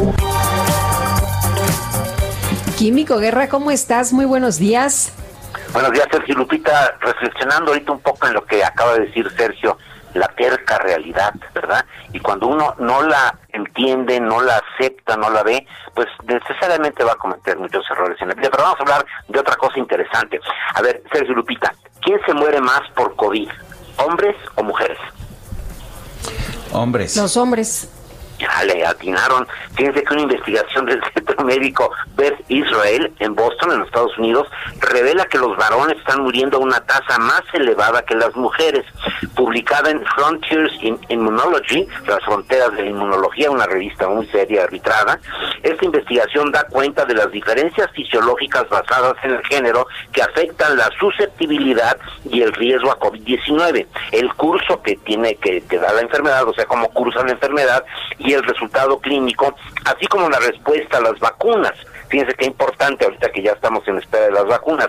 Liderados por el doctor Vaishali R. Moulton, jefe de la División de Inmunología Clínica en BED, establecieron que los varones tienen una mayor presencia de comorbilidades como enfermedades cardiovasculares que las mujeres lo que aumenta desde luego su, su- eh, susceptibilidad. Pero importantemente, genes sexuales correlacionados a los cromosomas y los aspectos de control microbiomático, fíjense, de las respuestas inmunes a la infección son contribuyentes biológicos importantes en el contexto del COVID-19. Se sabe que las hembras en el mundo animal tienden a desarrollar respuestas inmunes a las infecciones más fuertes que los machos un rasgo que se relaciona con una susceptibilidad mayor a enfermedades inflamatorias e inmunes en los machos. Revisando la literatura científica en relación a las diferencias basadas en el sexo en células del sistema inmune, la genética relacionada al cromosoma X, al receptor ACE2, a- AC2, o sea, este receptor en donde se conecta, ¿verdad? Como que se enganchan los virus, y el microbioma, el equipo de BERT concluyó que el sexo es una variable crucial en las investigaciones relacionadas a la inmunidad y a las enfermedades infecciosas. Escribe el doctor Moulton, aquí lo estoy citando, Sergio Lupita, la investigación en vacunas para el COVID-19 debe incluir al sexo como variable clave cuando se midan y se reporten los resultados. Interesante, ya se sospechaba que tenían estadísticas, pero esta es la primera investigación seria revisando toda la literatura eh, científica publicada hasta el momento y con la- una eh, correlación estadísticamente representativa que demuestra que efectivamente los hombres se mueren más por COVID-19 que las mujeres, Sergio Lupita. Muy bien, muchas Eso es gracias. Interesante. También es que ya sabes que los hombres somos más frágiles, mi querido químico. Eh, eso es definitivo. Nos decíamos el sexo fuerte, pero eh, eh, error. Error genético. O sea que no hay que caer en el dogma. Si encontramos el error, pues hay que reconocerlo, ¿verdad? Exactamente, cuando se cae en dogmas, como decía yo al principio, lo que tú comentaste, Sergio, se cometen errores que luego pueden ser verdaderamente trágicos. Muy bien, Químico Guerra, gracias. Muy buenos días. Es buen momento para irnos al metro. Reporte Metro con Palmira Silva. Palmira, adelante, buenos días. Hola, muy buenos días, Sergio. Lupita, un saludo a su auditorio. En este momento registramos afluencia moderada con un intervalo de paso entre trenes de 3 a 4 minutos aproximadamente. Le recordamos que por medidas de prevención, la estación Allende de línea 2 continúa cerrada hasta nuevo aviso. Por otro lado, hoy miércoles, la estación Acatitla de línea A permanecerá cerrada de 9 y media hasta las 17 horas. Les recomendamos tomar previsiones. Les recordamos que en caso de lluvias por seguridad de los usuarios, los trenes reducen su velocidad, lo cual puede duplicar su tiempo de traslado. Les recomendamos tomar previsiones y anticipar su salida. No bajemos la guardia, continúen tomando medidas preventivas de higiene en todos sus viajes, así como el uso obligatorio de cubrebocas. Esta es la información por el momento. Cuídense mucho, que tengan un excelente miércoles. Gracias, Palmira. Gracias a ustedes, hasta luego. Hasta luego. Bueno, y como parte de la glosa del segundo informe de gobierno del presidente López Obrador, la Junta de Coordinación Política, la JUCOPU del Senado, acordó el calendario de comparecencias y Hugo López Gatel será el que comparezca el próximo 30 de septiembre, al igual que Zoé Robledo, director del IMSS. Este miércoles comparecerá ante comisiones la secretaria de Gobernación, Olga Sánchez Cordero, el 29, el secretario del Bienestar, el 30 de septiembre septiembre asistirán el subsecretario de Prevención y Promoción de la Salud, Hugo López Gatel, el titular de la Comisión Federal para la Protección contra Riesgos Sanitarios, José Alonso Novelo Baeza, eh, también el director del Instituto Mexicano de Seguridad Social, Zoé Robledo, y el director general del ISTE, Luis Antonio Ramírez Pineda. El 6 de octubre estará por ahí el secretario de Hacienda, Arturo Herrera, el 7, el titular de la CEP, el 13, el secretario de Relaciones Exteriores, Marcelo Ebrard, el 20, el secretario de Salud, Jorge Alcocer Varela. Y bueno, Ricardo Monreal, el presidente de la Jucopu, informó que las fracciones parlamentarias del PAN del PRI solicitaron también la presencia del secretario de Seguridad Pública, Alfonso Durazo, del secretario de Turismo, Miguel Torruco, y del secretario de Agricultura, Víctor Villalobos. Ante esta petición, el legislador dijo que analizarán la asistencia porque el Senado no es tapadera de nadie, por lo que buscarán los acuerdos correspondientes para contar con la participación de todos los funcionarios que sean requeridos. Son las 8 de la mañana con 39 minutos. Guadalupe, ¿tú sabes quiénes son tus legisladores? Fíjate que no, Sergio, ¿tú sabes quiénes son? Este, pues no, la verdad es que eh, sabía, pero ya, la verdad, ¿Ya se te olvidó? me acuerdo. pero bueno, esto nos lleva a un momento de reflexión. El próximo año, en 2021, vamos a elegir legisladores, diputados, y no sabemos quiénes son, pero no sabemos tampoco cómo evaluarlos. Eh, nos tenemos en la línea telefónica a Fernando Borja, que él es analista y consultor político. Fernando, ¿cómo estás? Buenos días. ¿Qué tal, Sergio? Muy bien. Este, mu- muchas gracias por la invitación otra vez. ¿Qué tal, Lupita? Muy buenos días. Hola, ¿qué tal? Buenos días. Fernando, ¿cómo evaluamos a un legislador cuando a veces ni siquiera sabemos quién es? Creo que ese es un, ese es un tema muy importante, Sergio. En primer lugar, eh, desde hace muchos años en lo personal y en la experiencia veo que cualquier esfuerzo este, por dar una calificación numérica no tiene mucho sentido, por una razón muy, muy básica. Ningún legislador hace exactamente lo mismo que otro legislador, ni, ni en este país ni en, lo- ni en todo el mundo. Es decir, un legislador hace una carrera considerando tres cosas a dónde quiere llegar, y muchos no necesariamente quieren quedarse 12 años, eh, para qué es bueno, o sea, cuáles son sus habilidades personales, puede ser un gran técnico, puede ser un muy buen orador, puede ser un gran negociante, y tercer lugar, quién determina o quién influye más en la continuación de su carrera. Y eso en todo el mundo es una combinación de partido político y ciudadanos. Ahora bien, eh, entendiendo eso, que estamos como ciudadanos, en mi opinión, obligados a conocer a nuestro legislador. Es decir, eh, yo este, eh, estoy presentando en mi página electrónica un sistema de evaluación de los legisladores en donde primero comencemos a ver quién es y eso implica eh, tomar nuestra credencial de elector, ver nuestro nuestra nuestro distrito, ver nuestra ver nuestro número de, de zona en la credencial de elector y buscarlo en diversos portales como el INE y la Cámara de Diputados. Y a partir O sea, de ahí empezar por el principio hacer- para eh, empezar por el principio, saber siquiera el, el nombre, ¿verdad? Exactamente. Y creo que muchos no sabemos nuestro- lo- los nombres y eso implica, naturalmente, primero identificarlo.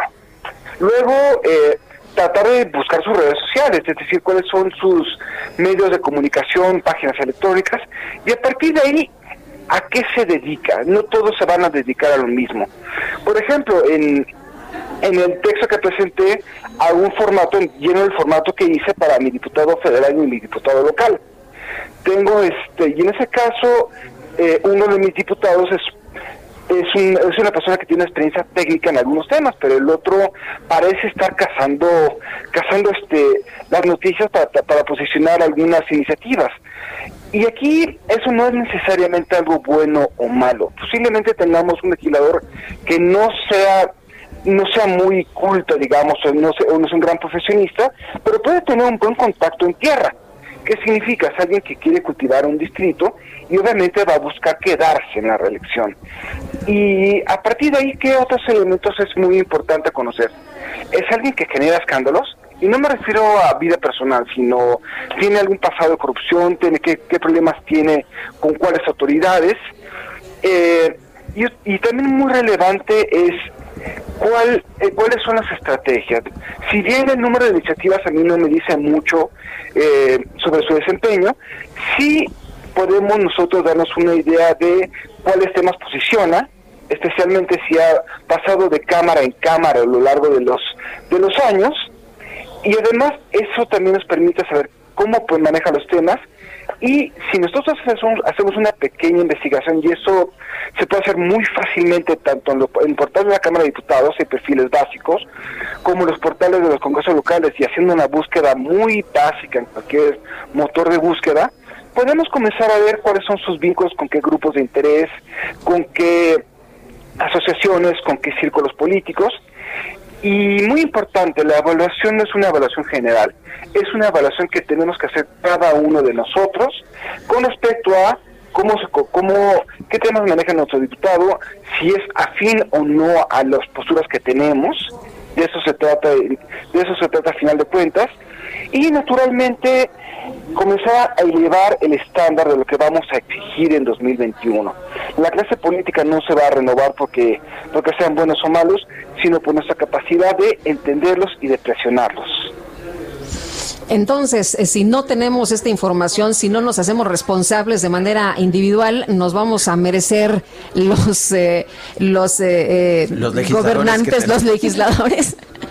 Exactamente, la, este, nos gusta o no la política es, es un juego de inteligencia, es un juego de estrategia y es un juego que se tiene que jugar con la cabeza fría. Oye, y, y bueno, tú decías algo muy importante, se acercan estas elecciones del 2021 y por primera vez en más de 80 años, pues vamos a premiar o a, a- a castigar, ¿no? A los, a los legisladores. Exactamente, y es un tema que desde hace muchos años se ha estado postulando la reelección inmediata a los legisladores. De hecho, varias veces Sergio me ha entrevistado sobre, sobre ese tema a lo largo de más de 17 años que lo que lo, que lo he postulado y eso significa y eso significa que no vamos a tener nunca a personas que lleguen de manera voluntaria a la Cámara de Diputados pensando en, el bien del país sea lo que signifique. Ningún sistema electoral puede garantizar eso en ninguna parte del mundo pero sí eh, se ha visto en varios países que la competencia repetida por un mismo cargo hace que permanezcan las personas más aptas para el puesto. Y ese criterio de aptitud o no lo vamos a determinar nosotros. La oportunidad de volver a premiar o castigar a los legisladores según desempeño es una conquista que se la ganamos a los partidos de porque, y lucharon mucho tiempo para no dárnosla. Creo que es hora de comenzar a aprovecharla y estoy seguro que si sabemos a- sabemos leer a los diputados, entender sus estrategias y presionar, vamos a tener una mejor clase política de la que hemos tenido gracias a nuestro a nuestro, a nuestro involucramiento. Fernando Borjak, analista y consultor político, gracias por conversar con nosotros. Con muchísimo gusto, Sergio. Saludos, Lupita.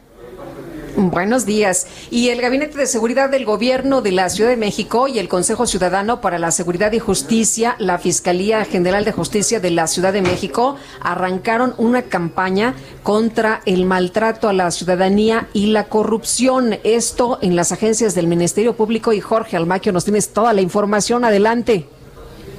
¿Qué tal, Lupita? Sergio, Hola. amigos, así es. Y esto es, eh, Lupita, con el fin de terminar la mala atención que se registra en estos espacios de denuncia.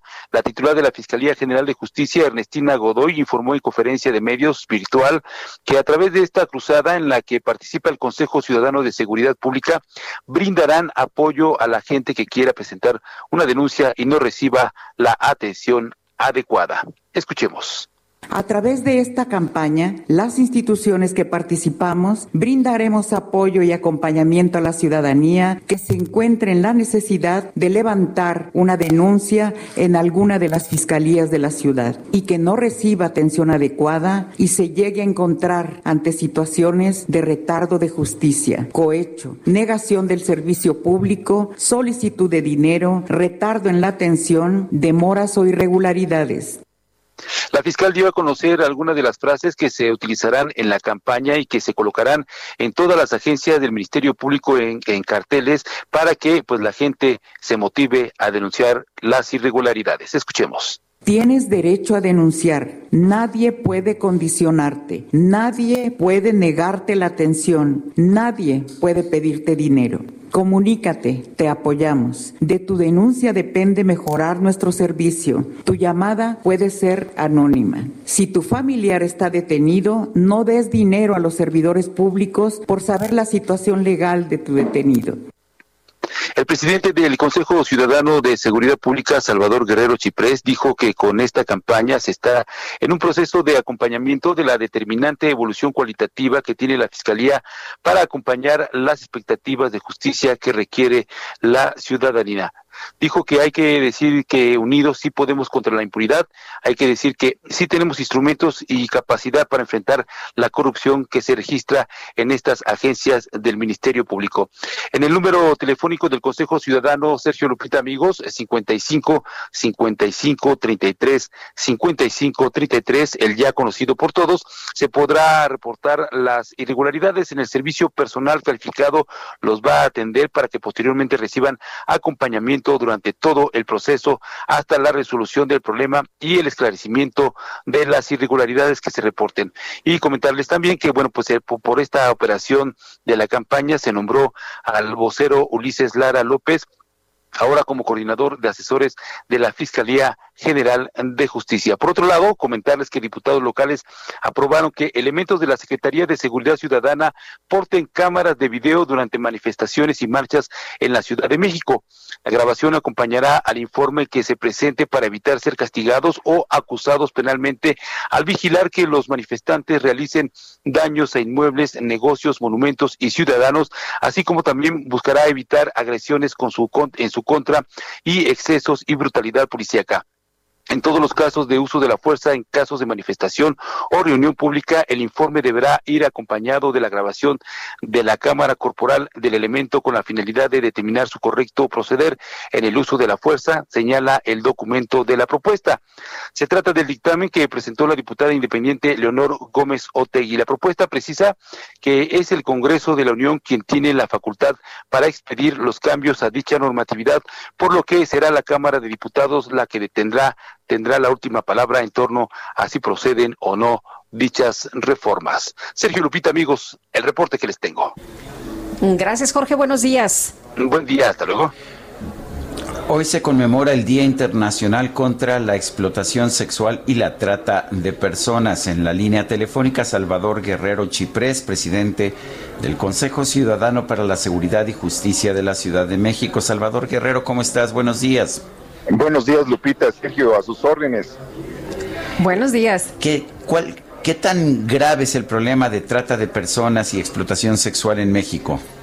Bueno, en principio hay que decir que el Consejo Ciudadano gestiona la línea nacional contra la trata de personas y gracias al apoyo y la promoción de esta línea de 48 organizaciones que combatimos la trata de personas en el país, hemos podido recibir este año 1.584 reportes de situaciones que podrían ser indicativas de trata.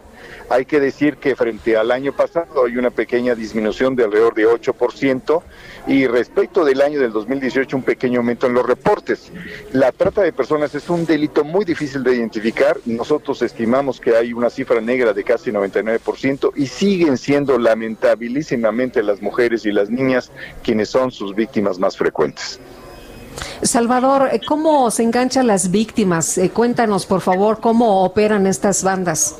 Fíjate que nosotros hemos medido inclusive cuál es el porcentaje de las dos formas de, de, enganche que tienen los tratantes. La principal y más conocida es la llamada enamoramiento, que básicamente es engañar a una mujer, a una jovencita, acerca de cómo va a mejorar su vida al, relacionarse sentimentalmente con una persona que es el tratante, con quien inclusive llegan a tener hijos. Entonces, el enamoramiento, el la utilización del falso romance es una forma muy frecuente, representa el 38% de los reportes que tenemos, y en el caso de la falsa oferta de empleo, que es muy común también, que representa el 34%, que es eh, ofrecerle a la gente en todos los niveles sociales, en todas las comunidades, en todos los centros urbanos hay eh, ofertas para diferentes segmentos socioeconómicos y grupos etarios, pero básicamente hacen víctimas a mujeres jóvenes de promedio de edad de 16 años, Lupita.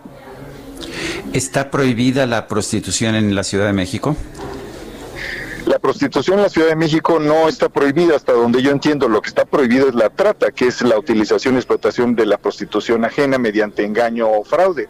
Eh, hay que decir que sí es de todas maneras una preocupación y el propio Consejo Ciudadano acaba de instalar precisamente, Sergio me da su oportunidad de decirlo, hace un mes una mesa donde estamos platicando con trabajadoras sexuales, trabajadores sexuales que han acudido a una primera reunión para ver cómo hacemos para entender cómo el espacio público debe ser respetado y al mismo tiempo la norma, al mismo tiempo que se permite o se, se digamos, se convive con algunos eh, espacios donde existe la prostitución. Eh, Salvador, nos quedan un, un- un minutito escaso. Eh, han atendido, tengo entendido, víctimas hasta en Estados Unidos. Cuéntanos. Es correcto, de hecho hemos atendido eh, víctimas de varios países en Sudamérica provenientes de otros continentes y de Estados Unidos. Y una palabra sobre eso, hay que recordar que México es país de origen, tránsito y destino de, de personas que son víctimas de trata y que Estados Unidos registra entre el 70 y 85% de sus víctimas proceden de México. Así que es muy importante la relación con Estados Unidos y tenemos aliados allá para combatir la trata de personas. Sergio, eh, perdón, Salvador Guerrero Chiprés, presidente del Consejo Ciudadano para la Seguridad y Justicia de la Ciudad de México. Gracias por hablar con nosotros. Buen día a ambos, estén muy bien. Gracias, hasta luego. Son las 8 de la mañana, 8 de la mañana con 54 minutos. Dio a conocer el INEGI esta mañana información sobre la tasa de homicidios, sobre los homicidios por entidad federativa en el 2019. Hay una ligera, ligera baja. Baja la tasa de homicidios o bajan los homicidios de 36.685 en 2018 a 36.476 en 2019 quizás no sea mucho, pero por lo menos ya no está subiendo esta cifra. Son las 8.54, Guadalupe Juárez y Sergio Sarmiento. Estamos en el Heraldo Radio.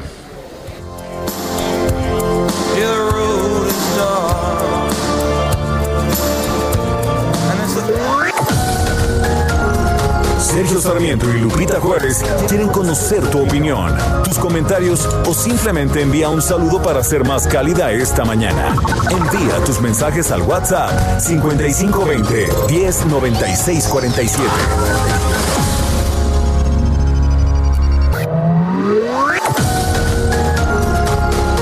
Continuamos con Sergio Sarmiento y Lupita Juárez por El Heraldo Radio.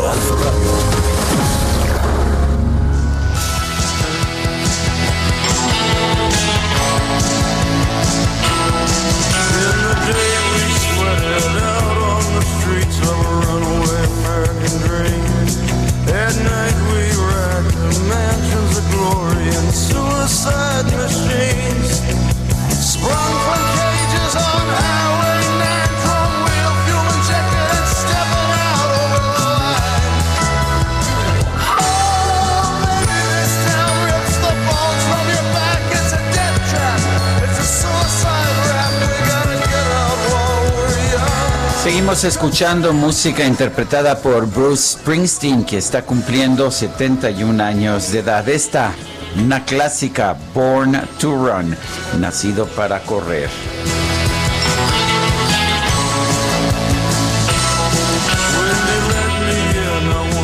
Bueno, y seguimos, seguimos con la información. El riesgo de contagio por COVID-19 está latente en los plantones en la Ciudad de México. Y vamos directamente con el reporte de Manuel Durán. Buenos días.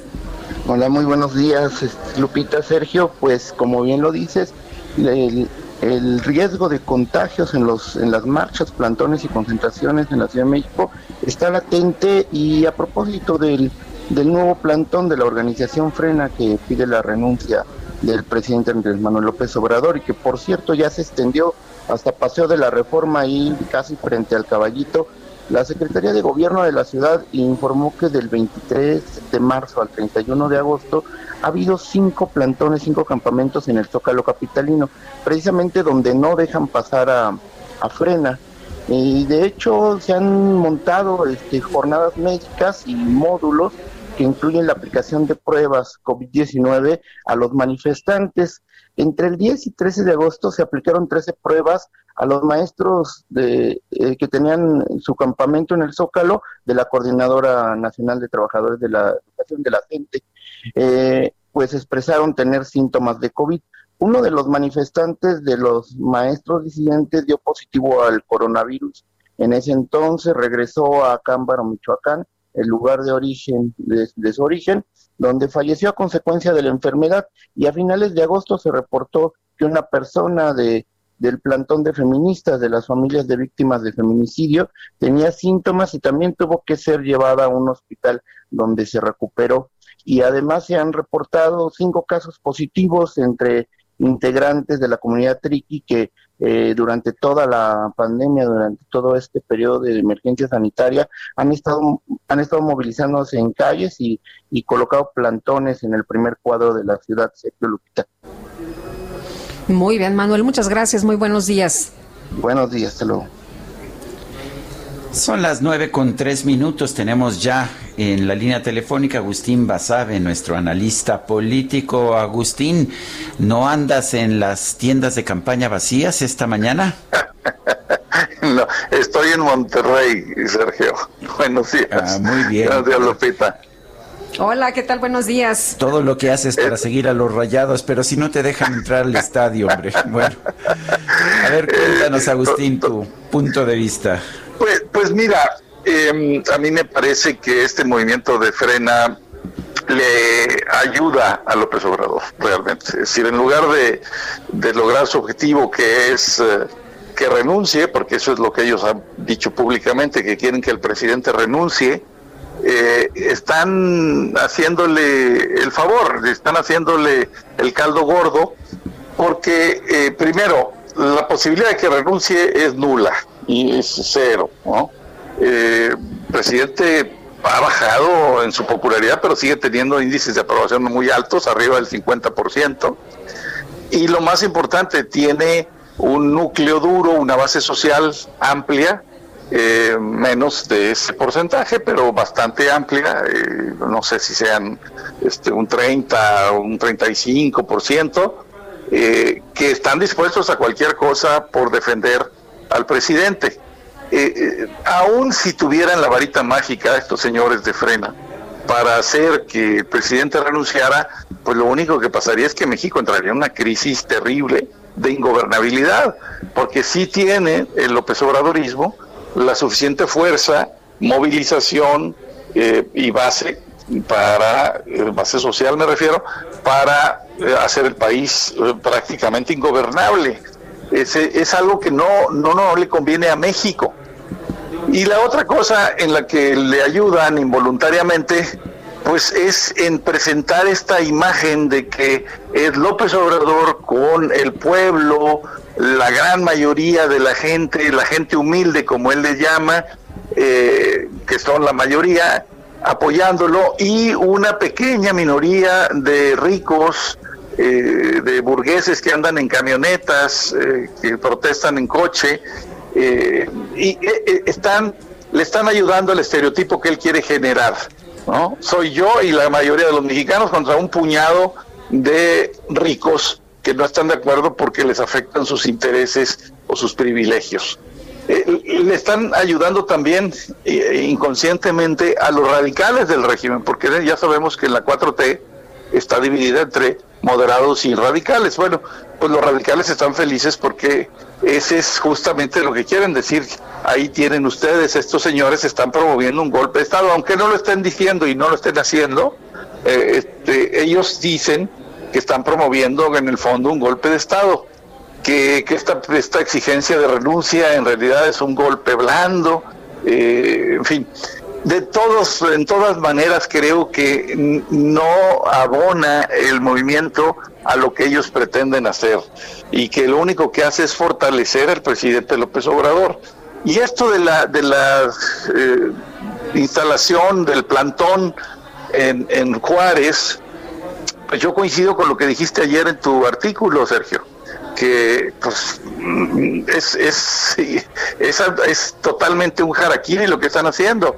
Primero, se van a, granjear la, la de la gente, ¿no? Porque les están bloqueando una vía de, de- movilidad. La gente se va a enojar y va a decir, "Oh, ahora nos están bloqueando. Pero ¿quiénes son los que están bloqueando? Pues ya no son los de la izquierda, ahora son los de la derecha. Entonces, se van a se van a ganar una mala fama, se va a enojar la gente con ellos. Además, ni tienen eh, eh, las condiciones para quedarse ahí como deberían de quedarse, eh, pues a dormir ahí y, aguantar las inclemencias del tiempo, porque según lo que hemos visto, lo decías al arranque de, este comentario, pues muchas de esas tiendas de campaña están vacías. Entonces, vamos, es, es un desfiguro por completo lo que están haciendo yo, yo no veo, no le veo ni pie ni cabeza en términos de estrategia política, veo un grave error que están cometiendo. Eh, si uno se va a decir, me voy a plantar y me voy a llevar en una acción de campaña y voy a quedar, es porque te vas a aguantar ahí el tiempo que sea necesario, pese a, lo que pese y aguantando lo que tengas que aguantar. No creo que ellos estén en esa posición. Entonces, francamente yo coincido, insisto, con el análisis que hiciste, Sergio, ayer eh, de que no están eh, actuando de manera inteligente. Y, la otra es, pues, pedir la renuncia del presidente, aun y cuando digan ellos, no, es que sí está, es posible y constitucionalmente el presidente puede renunciar. Ah, pero, el presidente fue electo por una mayoría de ciudadanos, es un presidente legítimo, punto, ¿no? Claro, claro. Eh, hay un procedimiento impulsado por el propio presidente para una revocación de mandato, pues entonces que se haga así, pero la verdad es que eh, pues es el presidente de los mexicanos, tenemos que trabajar con él. Es correcto, es correcto. Y, además eh, le, están también poniendo las cosas en bandeja de plata para que el presidente diga, como lo hizo ayer en la mañanera, no, bueno, pues adelantemos la revocación de mandato como yo la propuse para el año próximo, es lo que coincida con las elecciones. Que claro, Lupita, eso es lo que quiere desde el principio, meterse en las elecciones. Le están haciendo el caldo gordo a López Obrador. Esa es la verdad. Yo no veo cómo, cómo puedan. Sí, yo no veo cómo pueda ir eh, eh, lograr sus objetivos, la verdad. Y, y, no ayuda también a la idea de una oposición sensata, una oposición eh, moderada, una oposición propositiva al presidente para ganar las elecciones a Morena en 2021. Esa idea no le ayuda, frena, al contrario, la perjudica. Bueno, pues muchas gracias y te mando un fuerte abrazo, mi querido Agustín. Otro para ti, Sergio, a ti también, Lupita, y saludos al auditorio. Buen día. Buenos días. Y la semana pasada la Organización Mundial de Turismo reveló que la llegada de turistas caía 65% en el primer semestre del 2020 y decía que esta crisis en el mundo pues supera cualquier otra que hemos pasado en este sector por cinco veces. Por ello, el editor del Heraldo de México, Alfredo González, junto con Isaías Robles, conversaron en la mesa de opinión a fuego lento con Braulio Arzuaga, el presidente del Consejo Nacional Empresarial Turístico, en el que revela la nueva realidad en el sector, así como la derrama económica que ha dejado. Y Arzuaga señaló que todo el continente americano llevaba un retraso de dos meses en el primer trimestre del año, en el que México llegó después de la pandemia, en el que no se supo capitalizar el aprendizaje de lo que se veía a 40 días adelante de la realidad.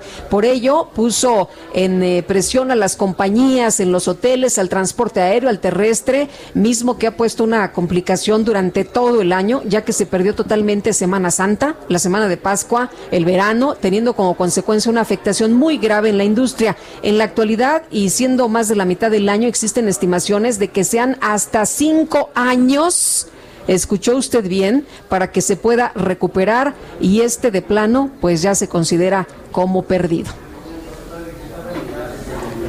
Pues bueno, hoy parados aquí en el 2020, eh, pues ya más de la mitad del año, lo que te podría decir es que hay estimaciones de que sean hasta cinco años para que se pueda recuperar. este año es un año perdido, ¿no? Ya decía yo que se han perdido las dos primeras, las dos principales, perdón, em, vacaciones importantes y seguramente la de invierno, eh, pues también también se, se, verá mermada, si no es que perdida. Y, y bueno, pues al final de cuentas estamos estimando que sean dentro de tres, cuatro años cuando podamos tener esta recuperación. Arzuaga destacó que la industria del turismo siempre es un motor para México. El 8.7% del PIB es dado por esta industria, siendo un combate a la marginación y es un aliado del país. El presidente del Consejo Nacional Empresarial Turístico dio detalles de las dos iniciativas, la Alianza Nacional Emergente y la Mesa de Infraestructura Turística, y dijo que el 17 de julio del 2020 se firmó con CONAGO, el CNET, la Conferencia Nacional de Municipios de México, la SECTUR, la Asociación de Bancos, la Cámara de Senadores, una alianza que tiene como objetivo minimizar la caída o el impacto que pueda llevar a tener el turismo, pues está difícil el panorama para este sector y bueno, pues está haciendo todo lo posible para levantarlo. Son las nueve con 12 minutos. Recibimos información en el sentido de que se ha quitado el cerco policíaco frente al plantón de frena en Avenida Juárez, casi esquina con Avenida Central. Vamos a estar al pendiente. Eh, esto no ha significado que empiecen a moverse los de frena pues en buena medida porque las tiendas están vacías, las tiendas de campaña no tienen a, a, gente ahí que se pueda mover y las tiendas solas pues tampoco se pueden mover. O sea que estaremos al pendiente de lo que ocurre en esta pues muy curiosa manifestación del grupo llamado Frena. Son las 9 con 13 minutos. Sergio Sarmiento y Lupita Juárez. Tecnología con Dalia de Paz. Está lista Dalia de Paz. ¿Qué tal? Muy buenos días. Querido Sergio, querida Lupita, amigos, muy buenos días. Los saludo con mucha alegría y les cuento que esta semana está cargada de eventos tecnológicos porque como ven, los fabricantes no dejan de presentar dispositivos. Uno de ellos es Amazon, quien mañana tendrá un lanzamiento importantísimo ahí en sus oficinas principales en Seattle. Así que por parte de la división de Devices and Services veremos nuevos modelos Echo, es decir, sus bocinas inteligentes acompañadas de Alexa, el asistente inteligente de voz, quizá nuevos auriculares True Wireless EcoBots y probablemente renovados Amazon Fire TV, pero esto lo sabremos hasta mañana y por supuesto aquí les compartiré todos los detalles. También en mi Twitter e Instagram Dalia de Paz les doy más información. Y otra de las firmas que precisamente está anunciando nuevos dispositivos es Samsung con su ya reconocido evento el Galaxy Unpack for Every Fan, así que podríamos conocer a un nuevo miembro de la familia Galaxy con colores para todos, con el nombre de Galaxy S20 Fan Edition que tendría una pantalla de 6.5 pulgadas, 6 GB de RAM y un procesador Snapdragon 865, además de una triple cámara que incluirían una regular, una gran angular y un telefoto. En cuanto al diseño, todo parece indicar que será muy similar al de sus hermanos el Note S20 y el S20 Ultra, solo que más barato, rondaría los 15 mil pesos o menos. Habrá que esperar. Lo bueno es que la compañía surcoreana tendrá equipos para todos los bolsillos. Y hablando de esta firma que se ha posicionado como la número uno en el mercado de los teléfonos inteligentes, les cuento que llevo exactamente un mes probando a la estrella de la familia, este Galaxy Note Ultra, S20 Ultra, y el resultado definitivamente me tiene muy, muy contenta, comenzando pues por su diseño, cámaras y pantalla. Pero aquí les tengo que decir que por primera vez le estoy sacando jugo a su lápiz, el S Pen, que literalmente me hizo dejar la pluma y el papel, porque prácticamente la experiencia es como si tú estuvieras escribiendo en una hoja de papel. También me ha permitido dibujar, cosa que nunca había hecho en un smartphone y pues la oportunidad de, firmar cualquier documento, redactarlo ahí en mi pantalla con esta pluma. Así que por ahí me parece un punto muy importante para aquellos que además de usar su teléfono como un centro de entretenimiento o productivo, puedan sacar su lado creativo en una gran pantalla. La experiencia a la hora de ver una película, serie, nuestras fotos o videos es envolvente, es inmersiva. Y esto es gracias a su pantalla Dynamic AMOLED de 6.9 pulgadas, que lo personal a mí me gusta este, este tamaño, y a su doble bocina con Dolby Atmos que nos hará olvidar los audífonos en donde quiera que nos encontremos, por lo que se convertirá en nuestra segunda pantalla de sala portátil con la mejor resolución en un smartphone. En cuanto a su apartado fotográfico, hablamos de tres cámaras traseras muy buenas que lo convierten en un deleite, se llaman tanto la foto como yo. El lente principal es de 108 megapíxeles, un segundo lente ultra gran angular de 2. Esto va a permitir capturar un campo de visión más amplio sin moverse físicamente. Y el tercero es un teleobjetivo de 12 megapíxeles que permite capturar más detalles cuando quieres acercarte al sujeto. De hecho, ahí compartí algunas fotos en mi Instagram, Dalia de Paz. El diseño de este S20 Ultra es elegante, premium con una curva en la parte frontal y trasera, es de cristal, los marcos son metálicos y contrastan con el mate en la parte trasera y esto es un gran acierto porque no resbala, no se resbala, además de que resiste bastante bien a las huellas dactilares. El color que me tocó probar es el rosa metálico o el famoso Mystic Bronze, que en lo personal considero que es el que más hace lucir a este nuevo modelo de la surcoreana. Eh, también les platico que este equipo pesa 208 gramos, podemos desbloquearlo por medio del reconocimiento facial o lector de huellas, es resistente al agua y al polvo. Gracias a su certificación IP68, tiene una memoria RAM de 8 GB, capacidad de almacenamiento interno de 256 que vamos a poder expandir hasta un terabyte para guardar ahí nuestro contenido multimedia. Y su batería nos puede durar más o menos un día.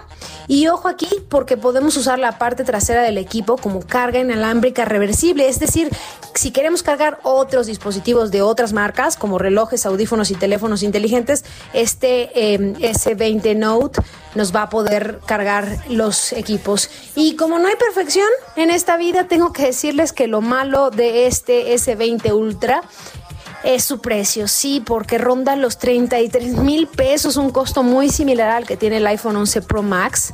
Eh, la cámara frontal en condiciones de poca luz me queda de ver. Las imágenes no son tan buenas como la trasera, obviamente porque hablamos de un solo lente de 16 megapíxeles. Y también encontré por ahí que de pronto el sensor de huellas no responde a la primera. Pero fuera de eso, yo diría que prácticamente es mucho más que un smartphone y que si quieren ser productivos y creativos, esta es sin duda pues la mejor opción que hay en este momento. Sergio, Lupita, amigos, cuéntenme qué opinan ahí en mi Twitter y Instagram, dale de paz. Les comparto más detalles. Solo diré esto, Sergio, que ya viene mi cumpleaños y Navidad.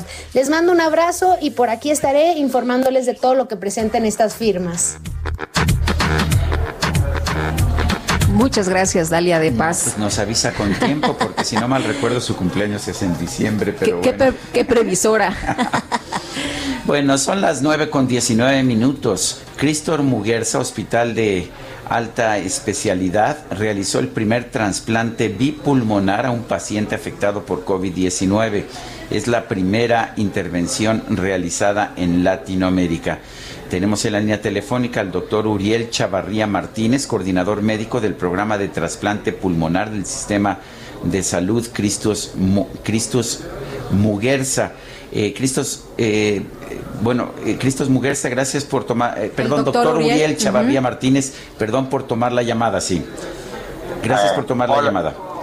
Hola, buenos ¿Qué días. tal, doctor? Muy buenos días. Sí, a ver, cuéntenos, doctor, sobre este, este trasplante bipulmonar a un paciente afectado por COVID-19. Ok, buenos días. Gracias por la oportunidad de compartir esta noticia. Eh, eh, COVID-19 produce, eh, cuando es muy severo, un daño pulmonar que puede ser extremo. Y ese daño pulmonar que puede llegar a una condición de necesidad de ventilación mecánica puede salir adelante eh, después de- del manejo con el ventilador. Pero hay algunos pacientes en los que es insuficiente el ventilador para pues, mantenerlos vivos, de hecho, por el daño tan extenso que sufren en los pulmones. Entonces, eh, hace como cuatro meses o tres se, se publicó una noticia del primer trasplante pulmonar en pacientes que tenían este daño tan severo post-COVID. Es muy importante establecer esto. No es en la enfermedad aguda, sino el daño que queda en los pulmones en Wuhan, en China. Posteriormente, en la Universidad de Chicago, en Northwestern, en la Universidad Northwestern en Chicago, se realizó uno y ahora ya llevan dos trasplantes en los pacientes. En Houston la semana pasada y son menos de 10 a nivel mundial. Eh, entonces, este trasplante es pues una manera de poder dar vida a un paciente que pues de otra manera no la tendría. Y el caso eh, nuestro acá en Monterrey es un paciente que estuvo 52 días en un soporte extracorpóreo llamado ECMO, que es oxigenación de membrana extracorpórea, que es un paso de puente para llegar a la posibilidad de un trasplante pulmonar y que se utiliza cuando el ventilador es insuficiente para seguir manteniendo el oxígeno en el cuerpo del paciente y que por supuesto si se establece que este daño que los pulmones tuvieron es irreversible, pues no tendría ningún camino más que llegar a un trasplante, que es lo que ocurre. Eh, un trasplante bipulmonar decimos porque es un trasplante de los dos pulmones que ocurrió el primero de septiembre y el paciente tiene tres semanas en el hospital, es algo que es dentro de los estándares en cuanto a, a cantidad de días de hospitalización posterior al trasplante, porque el paciente va muy bien y próximamente quizá la siguiente semana esté dado de alta. Eh, doctor, ¿es, ¿es muy complicado hacer un trasplante bipulmonar? El trasplante bipulmonar, eh, nuestro grupo, eh, de- el equipo de trasplante pulmonar del Hospital Cristo Mugarza en Monterrey, es el único grupo que está haciendo trasplante pulmonar que está activo en el país. Y tenemos tres años con este programa. Eh, somos el grupo que hicimos el primer trasplante bipulmonar exitoso en el país en un paciente por, por fibrosis pulmonar hace tres años y medio. El paciente está vivo y bien. Y sí, eh, habíamos tenido en el país experiencias previas, quizá en la década pasada, de trasplantes unipulmonares.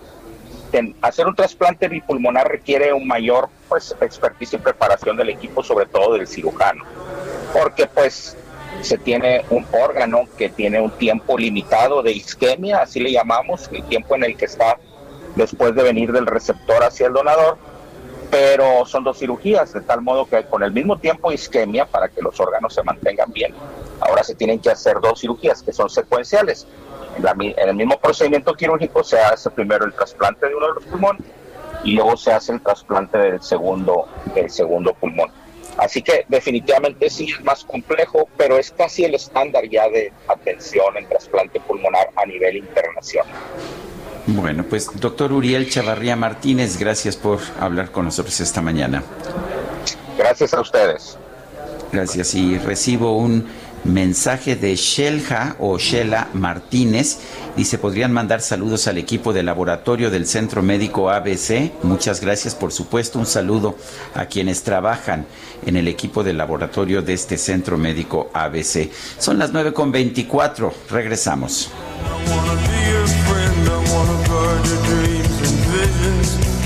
friend, I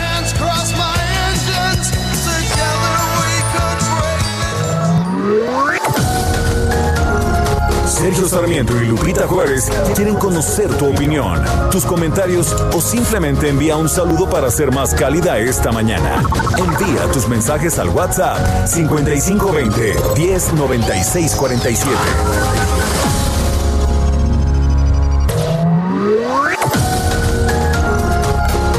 Continuamos con Sergio Sarmiento y Lupita Juárez por El Heraldo Radio.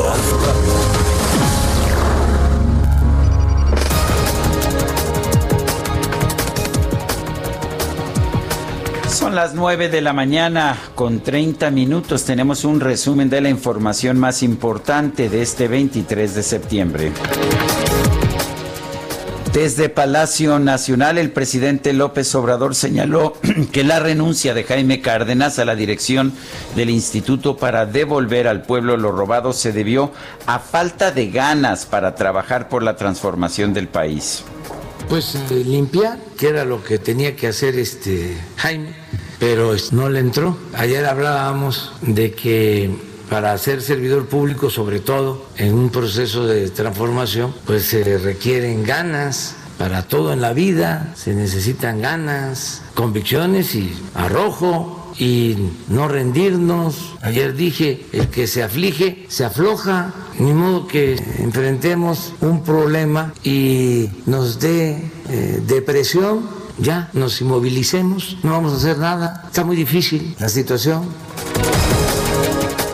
La jefa del SAT, Raquel Buenrostro, informó que ya se han presentado 30 denuncias contra personas físicas vinculadas a empresas factureras y defraudación fiscal por un monto de 2.200 millones de pesos. Primer paquete de denuncias con 42 factureras. Ya se metieron las denuncias ante la Fiscalía por defraudación fiscal y aquí aparecen 30 personas, personas o personajes incluso reconocidos. Hay personas que están vinculadas con equipos de fútbol, con medios de comunicación, con periódicos, grupos musicales, etcétera, ¿no? que tan solo el monto de los adeudos que se estiman para estas 30 personas físicas asciende a 2.200 millones de pesos. La Universidad Nacional Autónoma de México anunció un plan de emergencia de apoyo para brindar herramientas tecnológicas e Internet a estudiantes de bajos recursos ante el regreso a clases de forma virtual. Y esta mañana Torre Eiffel de París, Francia, fue evacuada por una alerta de bomba. Momentos después fue reabierta una vez que la policía realizó las comprobaciones pertinentes para garantizar la seguridad de los visitantes. Por eso en la calle me llaman Panadero, pasen por acá Por favor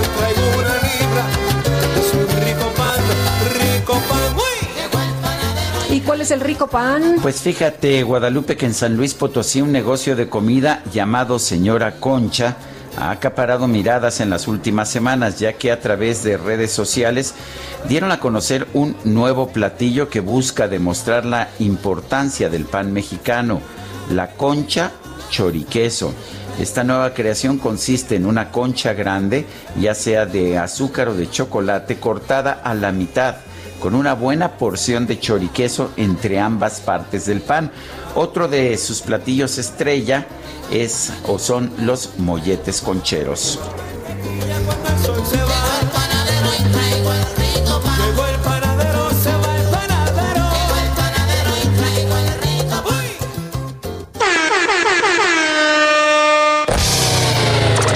La micro deportiva.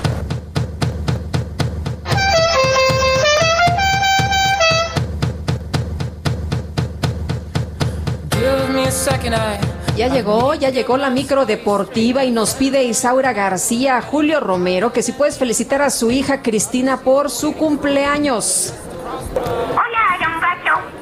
Un abrazo muy grande para Cristina, feliz cumpleaños de parte de toda la micro deportiva con el DJ Cacharpo Quique, que es el único de todo el cuadrante, le mandamos besos, abrazos y por supuesto mil felicidades Cristina.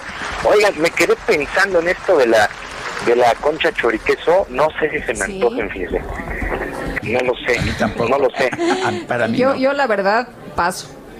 Sí, yo con la con la concha sí, bueno, pero encantado con un café o con leche sí, encantado. Y el choriqueso también, pero aparte, no sé. O no sé calientita con nata, ¿no? si- sí, sí, la verdad es que no sé si se me antoje mucho. Bueno, pues vámonos, vámonos rapidísimo con la información deportiva el día de hoy.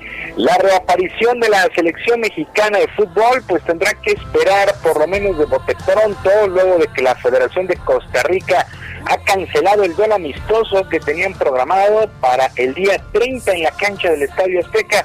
El organismo informó que al no recibir una respuesta oficial por parte de su gobierno sobre la autorización de reingreso después de disputar el duelo, pues por esto se ha tomado esta decisión. En el comunicado los ticos ofrecieron disculpas por esta cancelación y los inconvenientes que se ocasionan, pero al no tener un panorama claro en medio de la pandemia, pues no, no se quieren arriesgar. Quien ya levantó la mano, pues ha sido Guatemala. Ellos quieren tomar el lugar de Costa Rica para este amistoso. Ellos no tienen restricciones sanitarias por parte de su gobierno local, así es que vamos a esperar en los próximos días, pero el México-Costa Rica no va para el próximo día 30, era la reaparición del equipo que dirige Gerardo Martino, incluso dimos a conocer la lista de seleccionados la semana anterior. Bueno, y luego de su paso de dos años por el Barcelona, el internacional chileno Arturo Vidal jugará ahora justamente para el Inter de Milán de Italia y se estará reencontrando con el técnico Antonio Conte después de coincidir en Juventus. Ambos equipos oficializaron el cambio que se llevó a cabo por ahí del millón de euros. Vidal tiene 33 años y en el Barça disputó 96 duelos con 11 goles. Por su parte, el uruguayo Luis Suárez, quien ha sido fuertemente criticado por su examen para obtener la nacionalidad italiana, dicen que le pasaron las respuestas y aún así titubeó y pues está investigando este caso, pues no, no estará en Italia, irá al Atlético de Madrid uno de los equipos que de inicio eh, habían sido vetados por el equipo del Barcelona según medios españoles, es decir, no el Barcelona no quería que Luis Suárez pues estuviera en rivales directos, pero parece que se ha destrampado toda la negociación e irá al Atlético de Madrid. En el balompié local, Santiago Baños, presidente deportivo de las Águilas del la América, ofreció conferencia a distancia donde ratificó el proyecto que encabeza el técnico Miguel Herrera luego de las críticas que han recibido, sobre todo en redes sociales. Santiago Baños agregó que los resultados que se obtengan en los próximos dos duelos, que son clásicos contra Cruz Azul y Pumas, no determinarán el futuro del llamado Piojo ni del proyecto.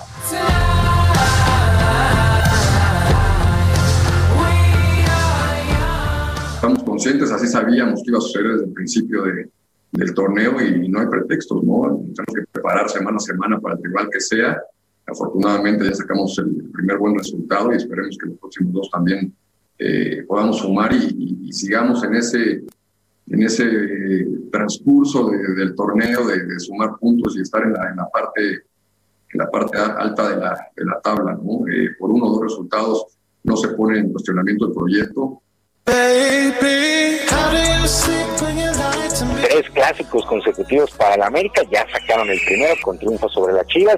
El sábado se viene, eh, el domingo se viene el duelo contra el Cruz Azul y posteriormente contra Pumas. En otras cosas, por tercer año consecutivo, los Bravos de Atlanta ganaron la división este en el béisbol de las grandes ligas y amarraron su boleto a los playoffs. Los Bravos se impusieron por paliza de 11 carreras a una a los Marlins de Miami. Por su parte, los Cachorros de Chicago, sí, los Cachorros ya amarraron boleta postemporada a pesar de la derrota de tres carreras por dos ante los Piratas de Pittsburgh. Así es que Cachorros estará en la postemporada. En otros resultados que llamaron la atención el día de ayer, los Yankees regresaron la paliza del lunes y vencieron 12 carreras por una a, las, eh, a los azulejos de Toronto. El catcher mexicano Alejandro Kirk batió de 3-1. Medias Blancas también de Chicago perdieron 5 por 3 ante los indios de Cleveland en 10 entradas en extra innings. Walk-off con cuadrangular de José Ramírez y así amarraron también boleta postemporada. Oliver Pérez, que por cierto está en su temporada 18, pues verá acción en los playoffs con Cleveland.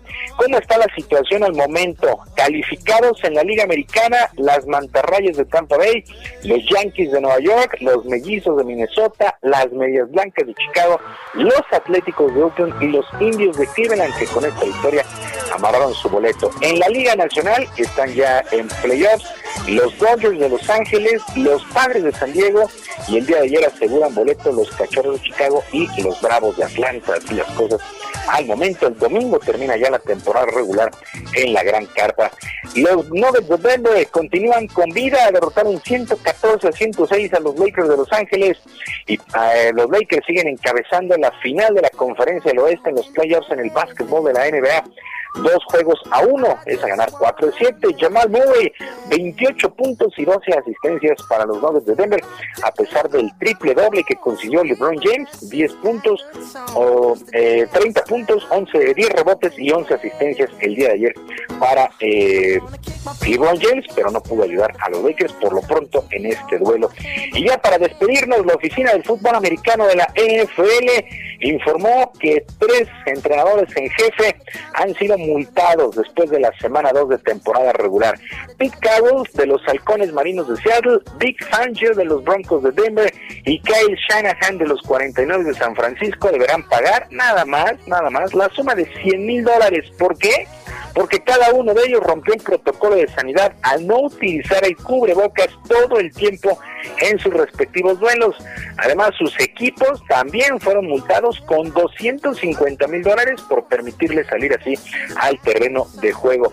El castigo será una semana después de que se enviara un memorándum a los 32 equipos sobre las reglas a seguir, e incluida esta de usar todo el tiempo el cubrebocas. Sí, pues por algo la NFL es la mejor liga deportiva del mundo. 100 mil dólares por no utilizar el cubrebocas que tenían que haberlo pues traído todo, todo el tiempo en la banda. Sí, no se andan con, con rodeos allá. Y los equipos también multados con 250 mil dólares por permitir esta situación. Insisto, como no se andan con jueguitos allá en la NFL. Sergio Lupita, amigos del auditorio, la información deportiva el día de hoy. De nueva cuenta, felicidades Cristina, que sea un gran día. Por supuesto, abrazo a la distancia. Gracias, y querido Julio, ya nos mandaron aquí una, una nota que brincaron y bailaron de la emoción y que agradecen mucho esta especial felicitación a Cristina. Gracias, Julio. No, hombre, pues bienvenida a la micro deportiva. Hoy no paga de base a base, las veces que quiera. Muy bien. Un saludo, un abrazo. Nos escuchamos mañana. Hasta luego.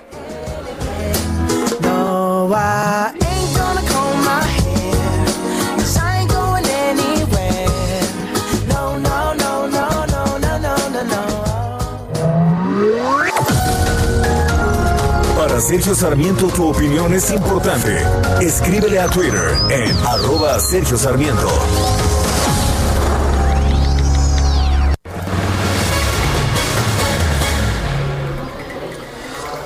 Según datos de la Procuraduría Federal del Consumidor, la salsa catsup de la costeña está dentro de las más riesgosas para la salud, ya que contiene mayor cantidad de azúcares y jarabe de maíz de alta fructosa. El análisis publicado por la revista del consumidor señala que la salsa de tomate en presentación de 320 gramos de la costeña tiene 58% de azúcar y de ese total el 42% es jarabe de maíz de alta fructosa. Ello contrasta con otros productos de similar presentación. Por ejemplo, la salsa de tomate Heinz de 369 gramos no cuenta con azúcar adicionado. La Heinz de 397 gramos con, tiene 21.18 gramos de azúcares o la salsa de tomate tipo catsup Clemente Jack con- que contiene 19.54 gramos. El producto de la costeña supera los anteriores con 23.07 gramos de azúcares. Y tenemos más información. Augusto Atempa desde Avenida Chapultepec. ¿Qué sucede? Sergio Lupita, seguimos aquí recorriendo las calles de la Ciudad de México y en la avenida Chapultepec tenemos obras, por lo que el avance es complicado para todos aquellos que buscan llegar a la zona de la avenida de los insurgentes, esto desde la avenida Arcos de Belén. Mucha paciencia para poder cruzar esta, este punto. Y otra zona que también se mantiene en obras es la avenida Doctor Río de la Loza, por lo que hay que tener paciencia en esta zona. Utilizar eh, alternativas como podría ser la calle de Tolsa. Sergio Lupita, mi reporte. Gracias, Augusto. Muy buen día. Bueno, son las 9 de la mañana con 44 minutos. Estamos acostumbrados a que pues los artistas se den a conocer, que sepamos sus nombres, que, eh, que nos sintamos atraídos a sus obras precisamente por ah, eh, pues precisamente por ser eh, muy conocidos y sin embargo hay un proyecto, Guadalupe, que se llama Artistas en Incógnito. Diez artistas serán convocados en secreto para ser parte de un experimento. Vamos a conversar con el actor Artús Chávez para, pues, para ver de qué se trata, ¿no, Guadalupe? Me parece muy bien. Artús, ¿cómo te va? Muy buenos días. Buenos días, Lupita. Buenos días, Sergio. ¿Cómo están? A, a ver, a- Pues aquí interesados en conocer de qué se trata todo esto. Artistas en Incógnito. Claro que sí. Bueno, pues eh, fuimos convocados hace un mes, 10 actores, bueno, cinco actores, cinco actrices, para eh, participar en este proyecto. No sabíamos quiénes eran nosotros y teníamos que escribir un monólogo de cinco minutos para que fuera representado por alguien. También pues, tenía que ser algo muy em, genérico para que fuera po- poder ser interpretado por una mujer o un hombre. Finalmente, eh, mediante un sorteo, recibimos también el monólogo que escribió alguien más y tuvimos una semana para grabarlo con nuestros propios medios desde nuestras casas. Y el resultado es maravilloso, porque resulta que estos 10 artistas, hay personas como Angélica Vale en el elenco, estoy yo, está Ignacio Reba Palacio, Gustavo Egelhaf, Oscar Schwebel, y a mí me tocó un monólogo muy, muy divertido que, tuve que hacer, eh, muy difícil también. Ya los vimos todos y te digo que quedó, quedó un gran espectáculo. Eh, los 10 son muy distintos, hay unos más divertidos, unos más dolorosos, porque finalmente todos giran alrededor de lo que nos está pasando ahora mismo, que es pues, la pandemia, el encierro, la soledad, la falta de trabajo. Está muy padre. Yo creo que es hoy a las ocho y media de la noche y yo creo que eh, todavía será tiempo de comprar sus boletos por eh, nuestra página que es www.ticketmania.mx. Oye, ¿cómo fue el, el proceso? Pues muy padre, muy muy raro, porque recibes un monólogo y no sabes realmente quién lo escribió, pero puedes eh, medio conocer qué es lo que la otra persona está sintiendo. Como no puedes ni hablar con ella porque no sabes quién es, ni preguntarle qué quiso decir con esto, es, es difícil. Tienes como que usar mucho tu imaginación para resolver lo que la otra persona te está proponiendo, ¿no? Como un reto. Sí. Muy muy bien. Oye, muy- ¿Cómo, ¿Cómo nos conectamos? ¿Qué tenemos que hacer? Pues miren, eh, se meten a la página www.ticketmania.mx ticketmania.mx Ahí eh, hay que hacer un pago de 150 pesos por el boleto. Ahora, un boleto sirve para todas las personas que están en tu casa. Si hay 5 o 6 personas, pues solo necesitas pagar un boleto.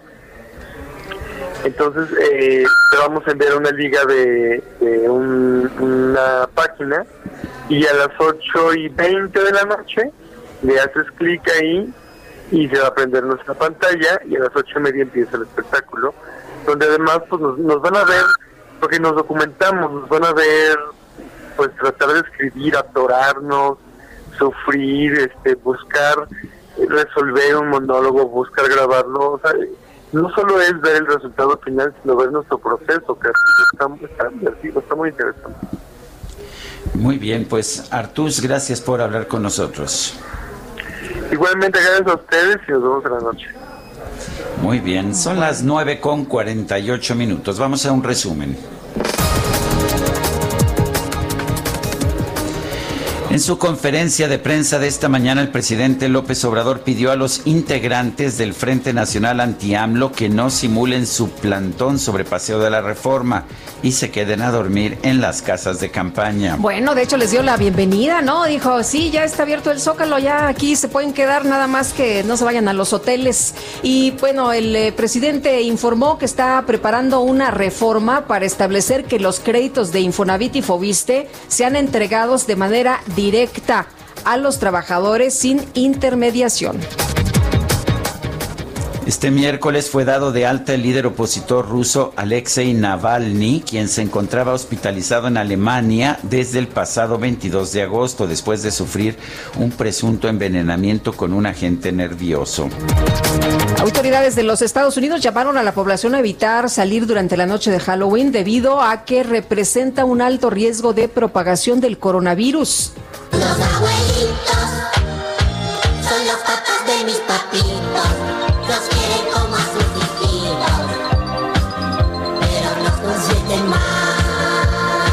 Ya saben ustedes cómo son de suavecitos los abuelitos. Fíjese usted que el periodista Joaquín López Dóriga, saludos Joaquín, protagonizó un video que se volvió viral en redes sociales. Muestra al comunicador mientras realizaba una transmisión en directo para responder a los mensajes de sus seguidores. De repente le interrumpe una videollamada muy particular. Su nieta de cuatro años, pero vamos a escuchar.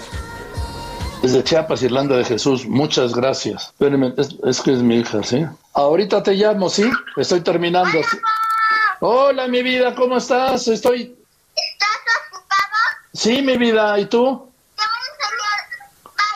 Bye. ¿qué tal? Mi nieto de cuatro años, ¿sí? Hola, Bo, ¿estás ocupado? Le digo, sí. Bueno, bye. Qué, qué elocuencia, ¿no? Sí.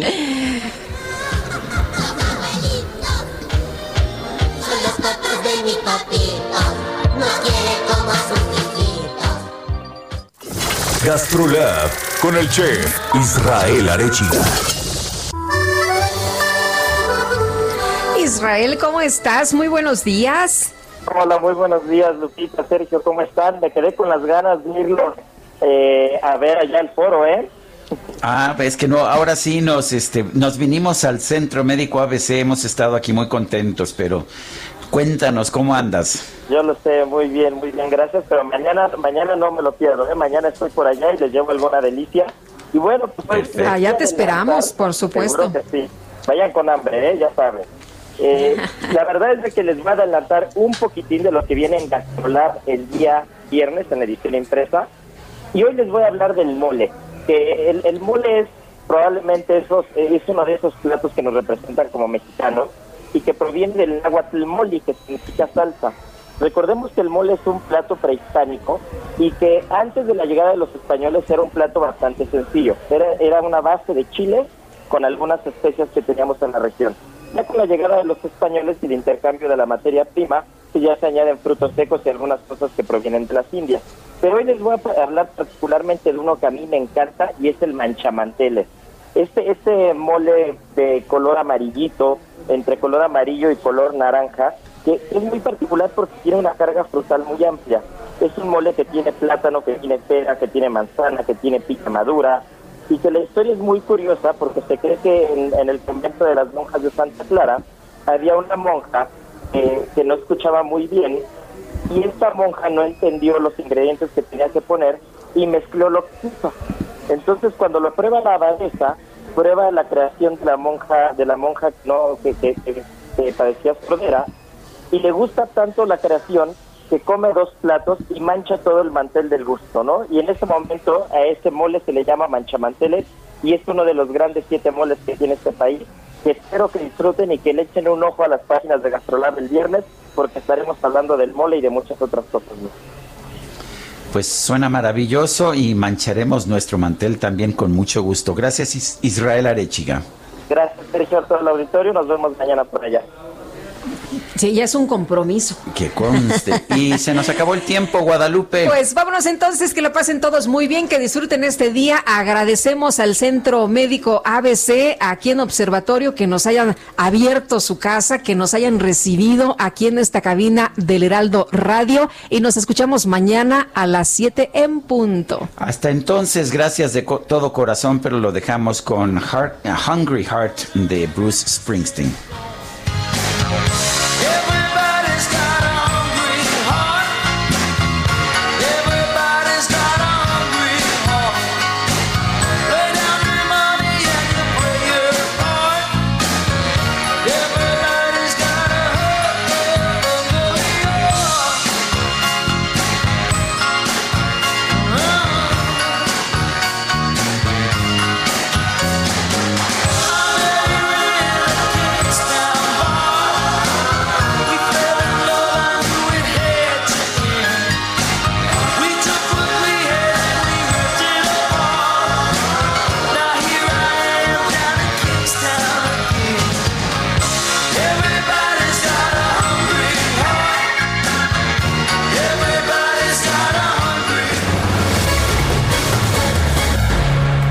Heraldo Media Group presentó Sergio Sarmiento y Lupita Juárez por El Heraldo Radio.